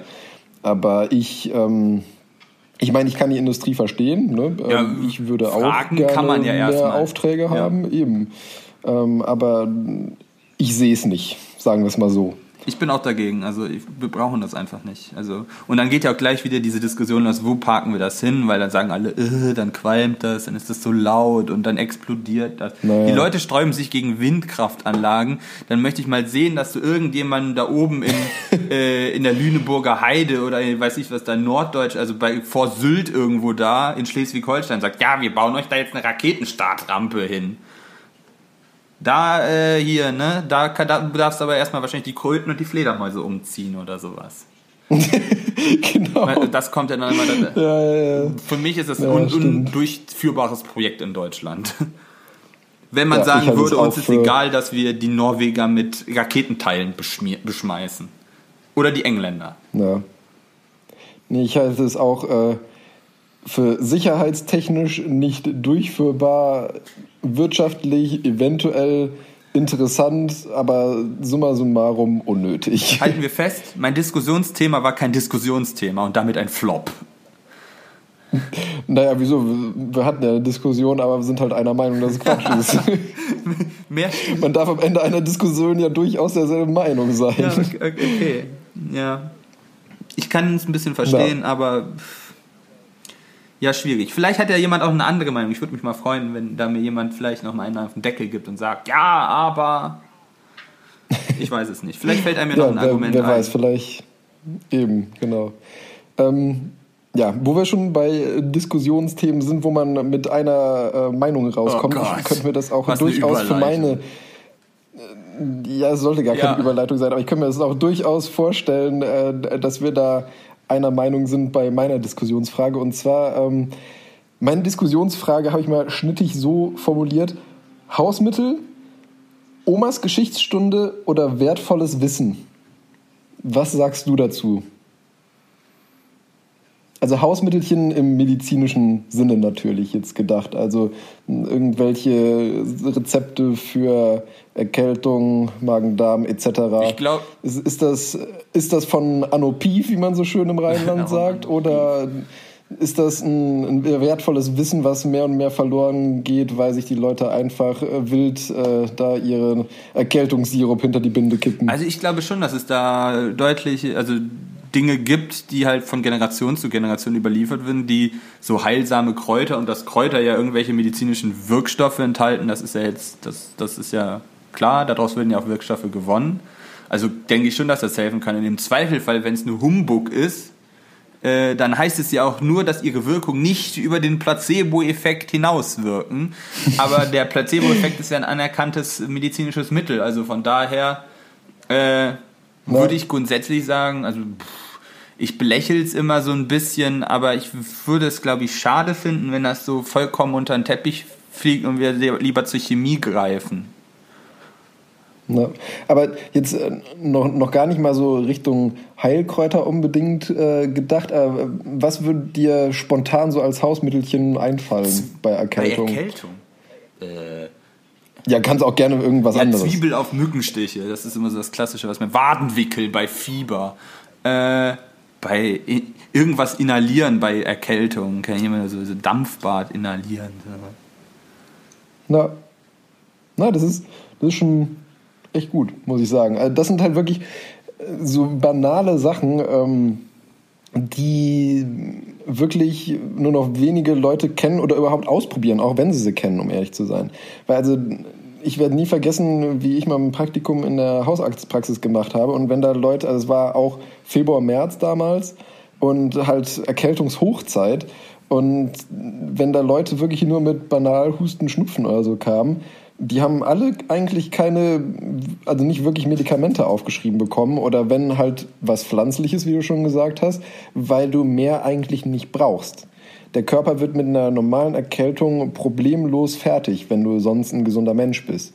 Und da war es auch immer so, da hieß es immer, ähm, wie gesagt, äh, wenn irgendwie du verschleimt bist oder so, dann ähm, halt inhalieren, einfach Liter Wasser, Esslöffel Salz rein, aufkochen, kurz abkühlen lassen, wenn man es mag, noch irgendwie so eine, so eine Erkältungskapsel irgendwie mit Eukalyptusöl oder sonstigem oder Menthol reinhauen und dann einfach Handtuch über den Kopf und inhalieren. Das befeuchtet super die Atemwege und äh, löst dann den Schleim. Da brauchst du sonst nichts an Medikamenten. Ey, ich bin auch oder auch einfach so eine Hühnerkraftbrühe Ja, mal. Da Suppen. hast du Mineralien, äh, Vitamine, wenn du sie richtig machst und so Stimmt. weiter. Das sind, das ist alles, was der Körper eigentlich braucht in der Situation. Flüssigkeit, Mineralstoffe. Ja. Ja. Ich bin auch, glaube ich, der Letzte, gibt der ja zu Medikamenten erstmal greift. Also gerade bei so Erkält, bei so, so allerweltskrankheiten oder so. Also ich denke, da, dafür renne ich nicht zum Arzt. Da ist mir die Inconvenience in einem Wartezimmer zu verschimmeln einfach viel zu groß, anstatt ich Ja. einfach dann, weiß ich was, eben Tee, Tee trinken. Tee trinken. Ich trinke dann Tee tatsächlich statt meinem Kaffee. Und so Ja. jetzt. Äh, aber ja. Ja, stimmt. Demnach würde ich auch eher erstmal zu Hausmitteln, wie du, wie du es sagst, greifen. Was ich gar nicht so zu Ja, ich hätte. also gut, wenn man jetzt wirklich, wenn man jetzt wirklich ähm, Schmerzen hat, sag ich mal in Form von Kopfschmerzen oder Ja. so, und äh, selbst wenn dann die Nase wieder läuft und die Nebenhöhlen nicht mehr zu sind, ähm, noch Kopfschmerzen hat, da kannst du natürlich mit Hausmittelchen äh, nur mäßig was ausrichten, außer zu. schlafen Ja. und versuchen sie zu ignorieren. Ähm, da, da muss man dann halt in den Medikamentenschrank greifen. Aber sonst ist es halt wirklich so, dass so, so Tricks oder auch, wie du schon gesagt hast, das fand ich sehr gut, dass du das gesagt hast, äh, Oh Wadenwickel Gott, die fand ich immer Fieber. ultra grässlich. Ich finde sie auch selber grässlich, aber ich kann aus eigener Erfahrung sagen, bei mir wirkt nichts so gut gegen Fieber wie Wadenwickel. da kann ich mir noch so viel Paracetamol reinschmeißen. Was Fiebersenkung angeht, wirklich einfach äh, so kühle Wadenwickel. Die wirken bei mir immer Wunder. Und du kannst sie auch äh, so oft anwenden, wie du willst. Du hast keine, weil bei, bei Paracetamol, wie gesagt, musst du ja äh, aufpassen mit Überdosierung und so weiter und Leber. Ähm, wenn du dann auch noch wenig trinkst und so weiter, ist Ibu auch nicht gut für die Niere. Wadenwickel, da die kannst du nicht überdosieren, sage ich mal. Das, das stimmt, das ist richtig. Außer, dass du irgendwann das Kotzen anfängst wegen dem. Ich weiß nicht, bei, bei uns wurden die mal mit Essig irgendwie doch gemacht. I, okay. Nee, bei uns war es einfach immer kaltes Wasser. Ja, das. Oder kühles Wasser. Also man soll es ja auch nicht zu kalt machen. Aber das, ma das macht ja auch absolut Sinn, dass du halt, ne, das ist ja das gleiche wie Schwitzen. Also Verdampfungsenthalpie des Wassers entzieht dem Ja. Körper äh, Energie und damit sinkt das Fieber. Also ja, das macht ja absolut Sinn. Ja. Nee, also das ist echt. Ähm, Ich weiß nicht, sind die Waden gut durchblutet? Relativ wahrscheinlich, ne? Ja, ich wollte gerade sagen, normal. Also es ist jetzt nicht, dass die sonderlich gut sind. Ich meine, theoretisch könntest du die Wickel auch ähm, um Oberschenkel machen. Aber da, es, ähm, da die Waden etwas weiter peripher sind, werden sie da nicht ganz so unangenehm angesehen. Ich meine, theoretisch kannst du dir auch einfach das nasse, kalte Handtuch auf den Bauch legen, aber es ist halt Aber fies. Wäre doch wahrscheinlich effizienter, weil da ist ja die Durchblutung deutlich besser, oder? Wobei, den Kopf runterkühlen ist wahrscheinlich auch nicht. Doch, wahrscheinlich schon, weil eigentlich Ja, musst du da die Temperatur ja noch viel äh, nötiger wegen dem Gehirn halt kontrollieren, oder nicht? Naja, wurscht. Ja, nee, ich, ich würde das, also Wadenwickel kann man eher so im Sinne von ähm, generellem Kühlsystem sehen, wie beim PC, sage ich mal, oder beim, Mhm. das beim Autokühler. Das ist eigentlich noch besser. Flüssigkeit genau, dass das Blut halt einfach runterkühlst und dadurch dann die Kälte im ganzen Körper halt Also verteilt quasi ein wird. zusätzlicher Wärmetauscher, den du einrichtest. Genau, ich meine, ein kühler Waschlappen auf der Stirn ist mit Sicherheit auch angenehm, aber ähm, ich meine, prinzipiell willst du ja eigentlich den, den Kopf gut durchblutet halten, damit eben äh, die Entzündungsprozesse da abheilen Okay, ja, können und so weiter. stimmt, Deswegen, weil, also keine Ahnung, E- Evidenz hinter dieser Aussage habe ich jetzt nicht. Das ist nur mein medizinischer, logischer Verstand Ey, sozusagen. Wenn der ich sagen gegen würde, wäre es Schwurbel. kalten Also von Turban. daher. Ja. Nee, aber wie gesagt, ich finde es schade, dass dieses, diese Sachen immer mehr verloren gehen, sage ich mal. Und ähm, ich werde auch, also ich meine, gut, in, wenn du in der Klinik bist, ist es natürlich relativ, was du deinen Leuten mitgeben kannst. Aber ich finde, gerade in Hausarztpraxen sollte viel mehr ähm, das Wissen für solche Sachen geschärft werden, eigentlich, als einfach nur schnöde irgendwelche Tabletten zu verschreiben. wahrscheinlich ist es aber auch genau das, dass die Leute halt erwarten, wenn sie zum Arzt gehen, dass sie irgendwelche Tabletten aufgeschrieben werden, nicht bekommen, dann sie trinken sie Tee, legen sich ins Bett, machen sie Waden wickeln. Also kann ich mir vorstellen. ja. Also ich erwarte sowas auch, wenn ich zum Arzt gehe, wobei ich halt auch erst, ich gehe halt nicht wegen jedem, wegen jeder Moppelkotze zum Arzt, sondern ich, wenn ich zum Arzt, also ich bin jetzt mal zum, also zum Arzt gegangen, weil ich ein Rezept für mein Cetirizin brauche, aber dann gehe ich auch nur hin, sage ich brauche ein Rezept für Cetirizin äh, und dann gehe ich wieder, aber ich würde jetzt nicht, wenn ich halt so Halskratzen oder eine laufende Nase habe, dann gehe ich nicht zum Arzt und sage, Herr Doktor, Herr Doktor, ich nippel ab. Ich Ja. sterbe. Ich habe Männerschnupfen. Das- Da habe ich, da hab ich, keine Lust und keine Zeit zu. Also es ist ja nicht so, dass ich das Arzt besuche, was Tolles wäre. Außer ich besuche dich, dann ist das natürlich was Tolles. Na, das ist aber Gerade nochmal die Kurve gekriegt. Ja. Siehst mal so, ist auch was. Nee, ähm, Aber ja, ich, ich Ja, bin da absolut deswegen- deiner Meinung, weil also sich mit Chemie vollkloppen kann man ja immer noch. Äh, und dann kann man auch ruhig mal äh, dem Hausmittelchen noch die Chance geben und mal erstmal gucken, ob ich damit nicht mit was Pflanzlichem quasi das erstmal in den Griff kriege. Der Körper wird es einem wahrscheinlich ja danken. Ja, absolut. Also ich muss auch sagen, ähm, so, so Erkältungskapseln mit ähm, Eukalyptusöl oder sowas, gerade bei Reizhusten tun die mir persönlich immer unheimlich gut. Mhm. Die, viele Leute vertragen die vom Magen her nicht so gut. Ähm, Habe ich noch nie Hab gehört, dass es sowas gibt. gehört sozusagen, aber doch gibt es sogar, also m, du kannst sie halt in der Apotheke einmal holen, aber die gibt es sogar auch einfach in der Drogerie, also ohne Rezept und so weiter, da kannst du die auch holen. Ähm, Ah. Ich habe jetzt nicht so häufig Reizhusten, dass das irgendwie. Ja, man, man riecht halt den äh, ganzen Tag lang wie ein Panda-Bär, aber, aber ich, mir, mir tut das immer gut das und ich meine, man selber riecht das halt auch irgendwann nicht mehr. Äh, mein auch Koala. Das, dachte gerade so, äh. Hätte ich, hätte ich jetzt dein äh, Gedanken-Headset da gehabt vom Anfang, wäre wahrscheinlich auch Koala rausgekommen, weil ich hatte nämlich vor meinem bildlichen Koala. Auge einen Koala und keinen Panda. Siehst du mal. Meine, meine Gedanken wollten das Richtige sagen, mein Mund hat aber Mist Ja, gebaut. ja, ja, ja, ja. Falsch verknüpft. ja, ja, ja, ja, ja. Genau. Ein, Stell dir mal vor, in der Datenbank Synapsen. ist das Wort dann falsch vernetzt, der Algorithmus hat das falsch eingelenkt und du denkst jedes Mal Koala und der sagt Panda. Das ist wie eine Autokorrektur, Oh je. die amok läuft. Ja, super. Das könnte auch noch ein Problem. Autokorrektur bei Gedanken. Oh ja, ja, ja, ja. Eieiei. Das, das, das könnte echt lustig werden. Fehlkommunikation mal ganz anders. Ja. Nee, ähm, ja, also wie gesagt, auch eine Diskussionsfrage, aber ähm, auch wieder mit, mit einstimmigem Ergebnis, sage ich mal. Deswegen eher eine mäßige Diskussion. Ähm, mal gucken, was uns für die nächsten Folgen so an Diskussionen und so Ob wir weiter auch mal ein Thema ähm, finden, wo wir noch wo wir uns nicht einfällt. ganz grün sind. Ja, ich, ich glaube, es könnte, also da, da müsste ich, glaube ich, schon gezielt irgendwie provozieren. Ist ja nicht so, dass du das noch Irgendwie sagen, Ma Maschinenbauer sind blöd. Ja, ja, ja, ja. Ja, ja, ja, ja, ja. Äh, gegen, gegen Ärzte lehnt man sich ja ungern auf, weil das ist wie gegen Feuerleu Feuerwehrleute hetzen. Das macht man nicht. wenn, wenn man die dann irgendwann mal braucht, hm, Warten Sie mal, waren Ja, Sie ja, nicht der, der da was gesagt hat? gefährliches, dünnes Eis, sehr, sehr dünnes Eis. Äh, also, das war die Diskussionsfrage. Genau, das war letztendlich die Jetzt Pseudodiskussionsfrage. hast du mich so in. Rage gebracht. Äh, Ich hatte ja noch am Anfang gesagt, ich wollte noch über die Zustände bei uns am Institut ein bisschen äh, erzählen. Oh ja, in Äh, der Tat, in der Tat. äh, Ich, ich weiß nicht, ob du das kennst, der, der klassische rheinische Handwerker und die Abrechnungen, äh, die da so ablaufen. Also wie macht der klassische Mhm. rheinische Handwerker seine Abrechnung?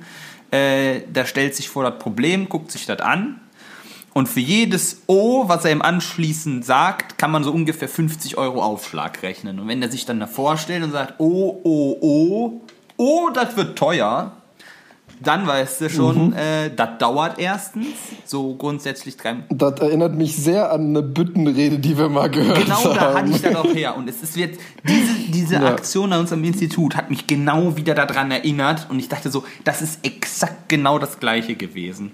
Wir hatten nämlich vor Weihnachten, äh, hat es bei uns im Institut im Dach, das Dach war undicht und es hat da reingetropft. Äh, und dann haben wir mhm, logischerweise bei dem dazu zuständigen Dezernat angerufen und gesagt, bei uns regnet es rein. Äh, kümmern Sie sich bitte darum. Ich so, ja, kein Problem. Also, ja, wäre aber gut, wenn das noch vor Weihnachten macht, weil sonst, wenn hier über Weihnachten, über die Weihnachtsferien keiner ist, dann regnet es halt die ganze Zeit rein. Wir haben zwar einen Eimer drunter gestellt, aber irg. Wir haben uns da sogar so eine lustige Konstruktion einfallen lassen, den Eimer halt übers Waschbecken gestellt und dann unten so ein, äh, eine Leitung angeschlossen an den Eimer, sodass der quasi der Eimer immer sofort abläuft ins Waschbecken äh, mhm. damit der nicht überläuft. Und da waren tatsächlich am letzten Arbeitstag vor den Weihnachtsferien Dachdecker da, die da einen ganzen Tag auf dem Dach zumindest mit einem Brenner irgendwie an der Dachpappe rumgeflemmt haben. Es waren auch einige Bierflaschen involviert. und da den ganzen Tag dran rumgeflemmt haben. In die, in die Dachpappe mit ich eingearbeitet. Weiß nicht, was sie getan haben. Auf jeden Fall haben wir jetzt mehr Löcher gehabt und an anderen Stellen. Ach nee, nicht im Ernst. Doch, doch, doch. Und das, das ging so weiter und dann waren die Dachdecker nochmal für was anderes da und haben gesagt, die kümmern sich da nochmal drum, haben sie aber nicht. Äh, und dann war die zweite Januarwoche und dann habe ich nochmal bei der Institutsleitung angerufen, ja, hier regnet es immer noch rein. Die haben das eher verschlimmbessert äh, ne, als gemacht. Also, oh, das Problem war uns ja gar nicht bewusst. Äh, nee, wir versuchen das mal weiterzuleiten. Bitte halten Sie uns das äh, auf dem Laufenden. Und seitdem wartet man halt und ja wir haben halt jetzt mehrere Eimer darunter stehen. Ja. Äh, wo ich mir dann so denke, oh, öffentlicher Dienst. Also Problem durch mehr Eimer gelöst. ja, ja, aber das, also man sieht an der Decke, dass das Problem halt sich verschlimmert. Also ja. Und ich bin mir auch nicht sicher, weil das Problem anscheinend auch das letzte Mal ja so versucht gelöst wurde, dass man einfach mehr Dachpappe aufflemmt oder die nochmal neu anschmilzt oder sowas. Anstatt das einmal aufzumachen, das ist genau an so einem Fallrohr. Das halt, ja. äh, und deshalb ja. nehme ich mal an, dass äh, da irgendwie die Dachpappe nicht vollkommen abdichtet oder irgendwie was und dass da halt an dem Rohr vorbeiläuft in die, in die Decke und dann da halt runtertropft dass man das nicht einmal aufmacht, guckt, wo das der Fehler ist, dass den Fehler repariert und dann wieder alles schön sauber macht. Nein, man macht fünfmal, fuddelt man da dran rum und bräutelt da sich irgendwas zusammen und es ist fünfmal irgendwie so eher mehr repariert. Und das finde ich schon bedenklich und das regt mich auf. Und jetzt habe ich mich auch ja. für heute schon wieder aufgeregt. Ich, ich stelle mir ehrlich gesagt auch so eine tropfende Decke in einem Versuchslabor als äh, nee, nicht förderlich vor. Es ist nur das Büro. Es, sind, es ist kein so, Labor. Es ist Labor. Okay. Ich bin mir aber ziemlich sicher, wenn das das Labor wäre, würde es nicht schneller gehen. Es wäre nur dramatischer, weil ja, die, teure die Auswirkungen wären schlimmer. Richtig. Ja, so werden ja nur die Computer gefährdet. Das ist ja alles, ist ja alles auf Laufwerken gespeichert. Das ist alles in der Cloud. oh Gott. Das ist alles nur ja. geklaut. Ja, ja, das ist alles in der Cloud. Könnten wir mal einen Song schreiben? Oh, bitte nicht. Nee, okay. Vielleicht besser nicht. Vielleicht besser nicht, ne? Ja. Ähm, hast du noch was? Sonst habe ich noch meinen humoristischen Ausklang der Sendung. Ähm, nee, wir können jetzt, was hast du gelernt? Was habe ich gelernt? Stimmt. Was hast ähm, du heute gelernt? Ja, ähm, ich habe gelernt, äh, dass wir eventuell bald stumm mit unseren Headsets kommunizieren können, was ich äh, gerade im medizinischen Alltag sehr toll fände, um ehrlich zu sein. ähm, dann habe ich jetzt eben vor einer Minute gelernt, äh, dass es bei dir auf den Kopf tropft im Institut. Schön, dass das hängen geblieben ist.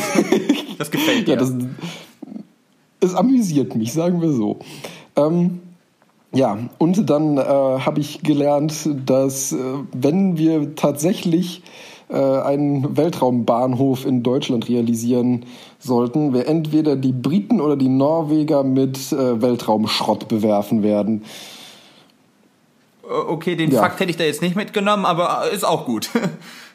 Man sieht, wo deine Ja, Prioritäten doch, das, ist, das fand ich eigentlich, das fand ich eigentlich am alarmierendsten und relevantesten. Ah. Ich meine, der Rest, der war ja re relativ ähm, logisch, finde ich, und doch gar nicht so unsinnvoll. Wobei man da eben, wie gesagt, ja, ja Drüber streiten kann. Relation. Ja, genau. Aber das war halt das Totschlagargument, was eigentlich sagt, nee. Das ist schon richtig. Und was hat der Herr gelernt? Was hat der Herr gelernt?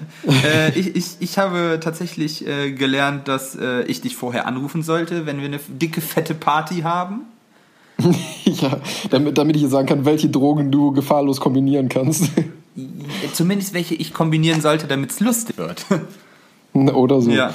Äh, und ich habe noch gelernt, äh, dass, obwohl ich Wadenwickeln kacke finde, dass man das tatsächlich, dass das was bringt.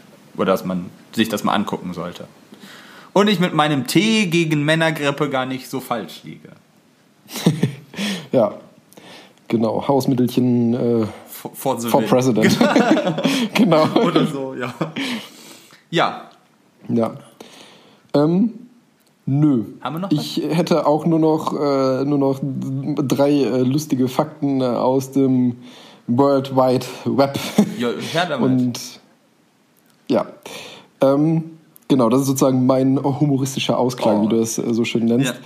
Ähm, und zwar habe ich zur Kategorie, ähm, jeder kann einen Weltrekord aufstellen, sofern er einfach nur, sage ich mal, außergewöhnlich genug ist. Und zwar der französische Rennradfahrer Robert Marchand hat ähm, einen Weltrekord aufgestellt. Und zwar in seiner Altersklasse ist er ähm, der schnellste Radfahrer einfach und äh, legte die weiteste Strecke zurück. Und zwar schaffte er in einer Stunde 22,5 Kilometer. Was, pass auf, der hatte nur Darüber ein lacht Bein, man erstmal. Nee, nee. Ähm, ich habe ja gesagt, in seiner Altersklasse. Und Ah. zwar ist der Mann 105 Jahre alt und für ihn wurde eine extra Alterskategorie bezüglich dieses 100 Rekords oder 100 gegründet. Krass.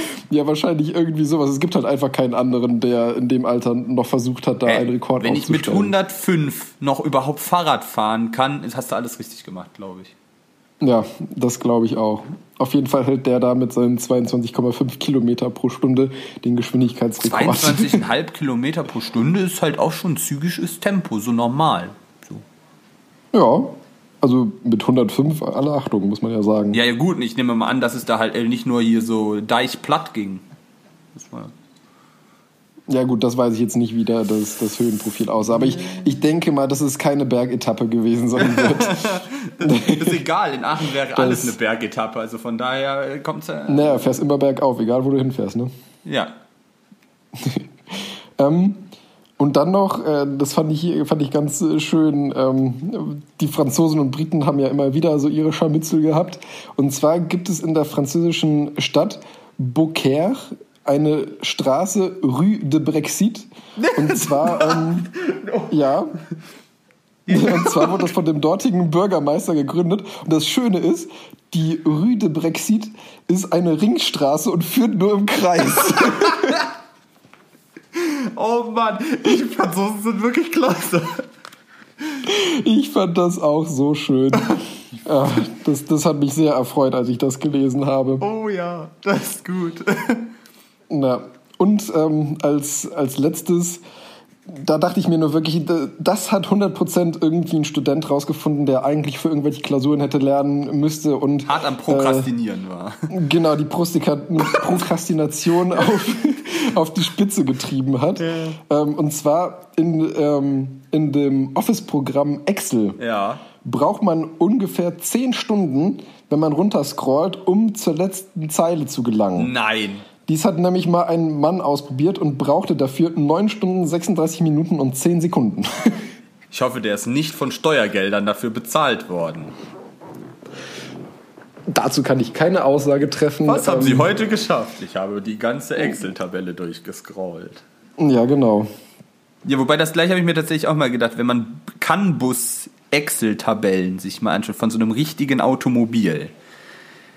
Alter Vater, die sind sehr lang. Und das Problem ist, du suchst ja Signale in dieser Canbus-Liste und du weißt ja dann nicht, Du wie bist ja auch lang am Scrollen du wahrscheinlich. weißt ja nicht, wie das heißt, weil sonst würdest du es ja nicht suchen, weil sonst könntest du ja über Steuerung F und das dann eingeben, aber du weißt ja nicht, wie es heißt, deshalb suchst du das ja in der Liste. Und dann das Super. Ja, ja, das ja, es ist das macht ein bisschen äh, ja, rödelig. Neun Stunden, okay. Aber so lange hat es nicht gedauert. Damit kann man Zeit totschlagen und danach wahrscheinlich andere. Ja, bei mir wahrscheinlich in anderer Reihenfolge. ja. Ja, cool. Ähm, Ja. Dann lasse ich jetzt noch einen vom Stapel und dann würde ich sagen, wir hören uns in zwei Wochen wieder. Genau, dann hau mal raus. Ähm, ja, der Optimist. Das Glas ist halb voll. Der Pessimist. Das Glas ist halb leer. Der Ingenieur.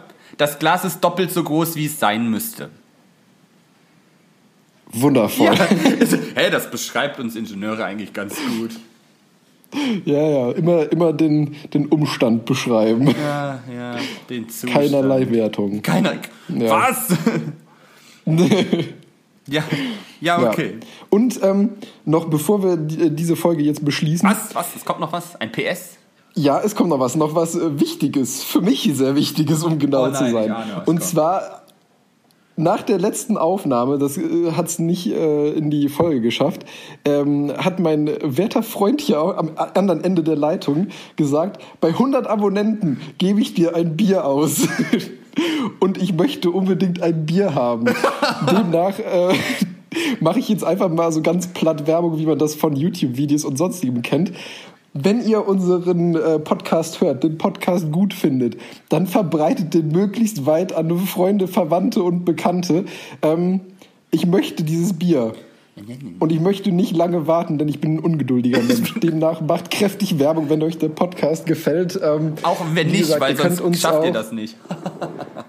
ja, genau. Einfach, einfach allen Leuten davon erzählen. Ähm, wir haben Spaß daran. Ihr könnt auf äh, Twitter und Instagram gerne kommentieren und uns Fragen stellen und auch sagen, wenn es scheiße ist.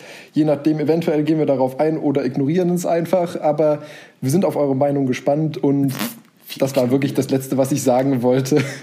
Ähm, ja, Du kriegst nächste, damit würde ich sagen. nächste Folge kriegst du ein Geschenk von mir. Oh, da bin ich gespannt. Ja.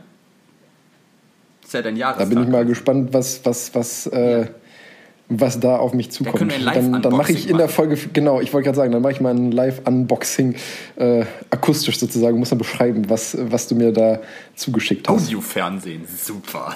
Audiofernsehen, super. ich habe auch schon wieder, ich habe es auch ein, Vi- ein Video gemacht, also es wird das auch zu sehen geben. Oh, Ja. na dann würde ich sagen, ähm, war's das jetzt endgültig? hören wir uns, genau, war es das endgültig, jetzt gibt es nichts mehr, was ich noch dazwischen schieben muss. Es hat mich wie immer gefreut. Ähm, Dann meine Ehre. Wir hören uns in zwei Wochen. Ja. Bis denn. Tschüss, ciao, bye bye, see you later, Alligator und was man sonst noch sagen kann. Man hört sich. Ja, bis denn. Tschüss.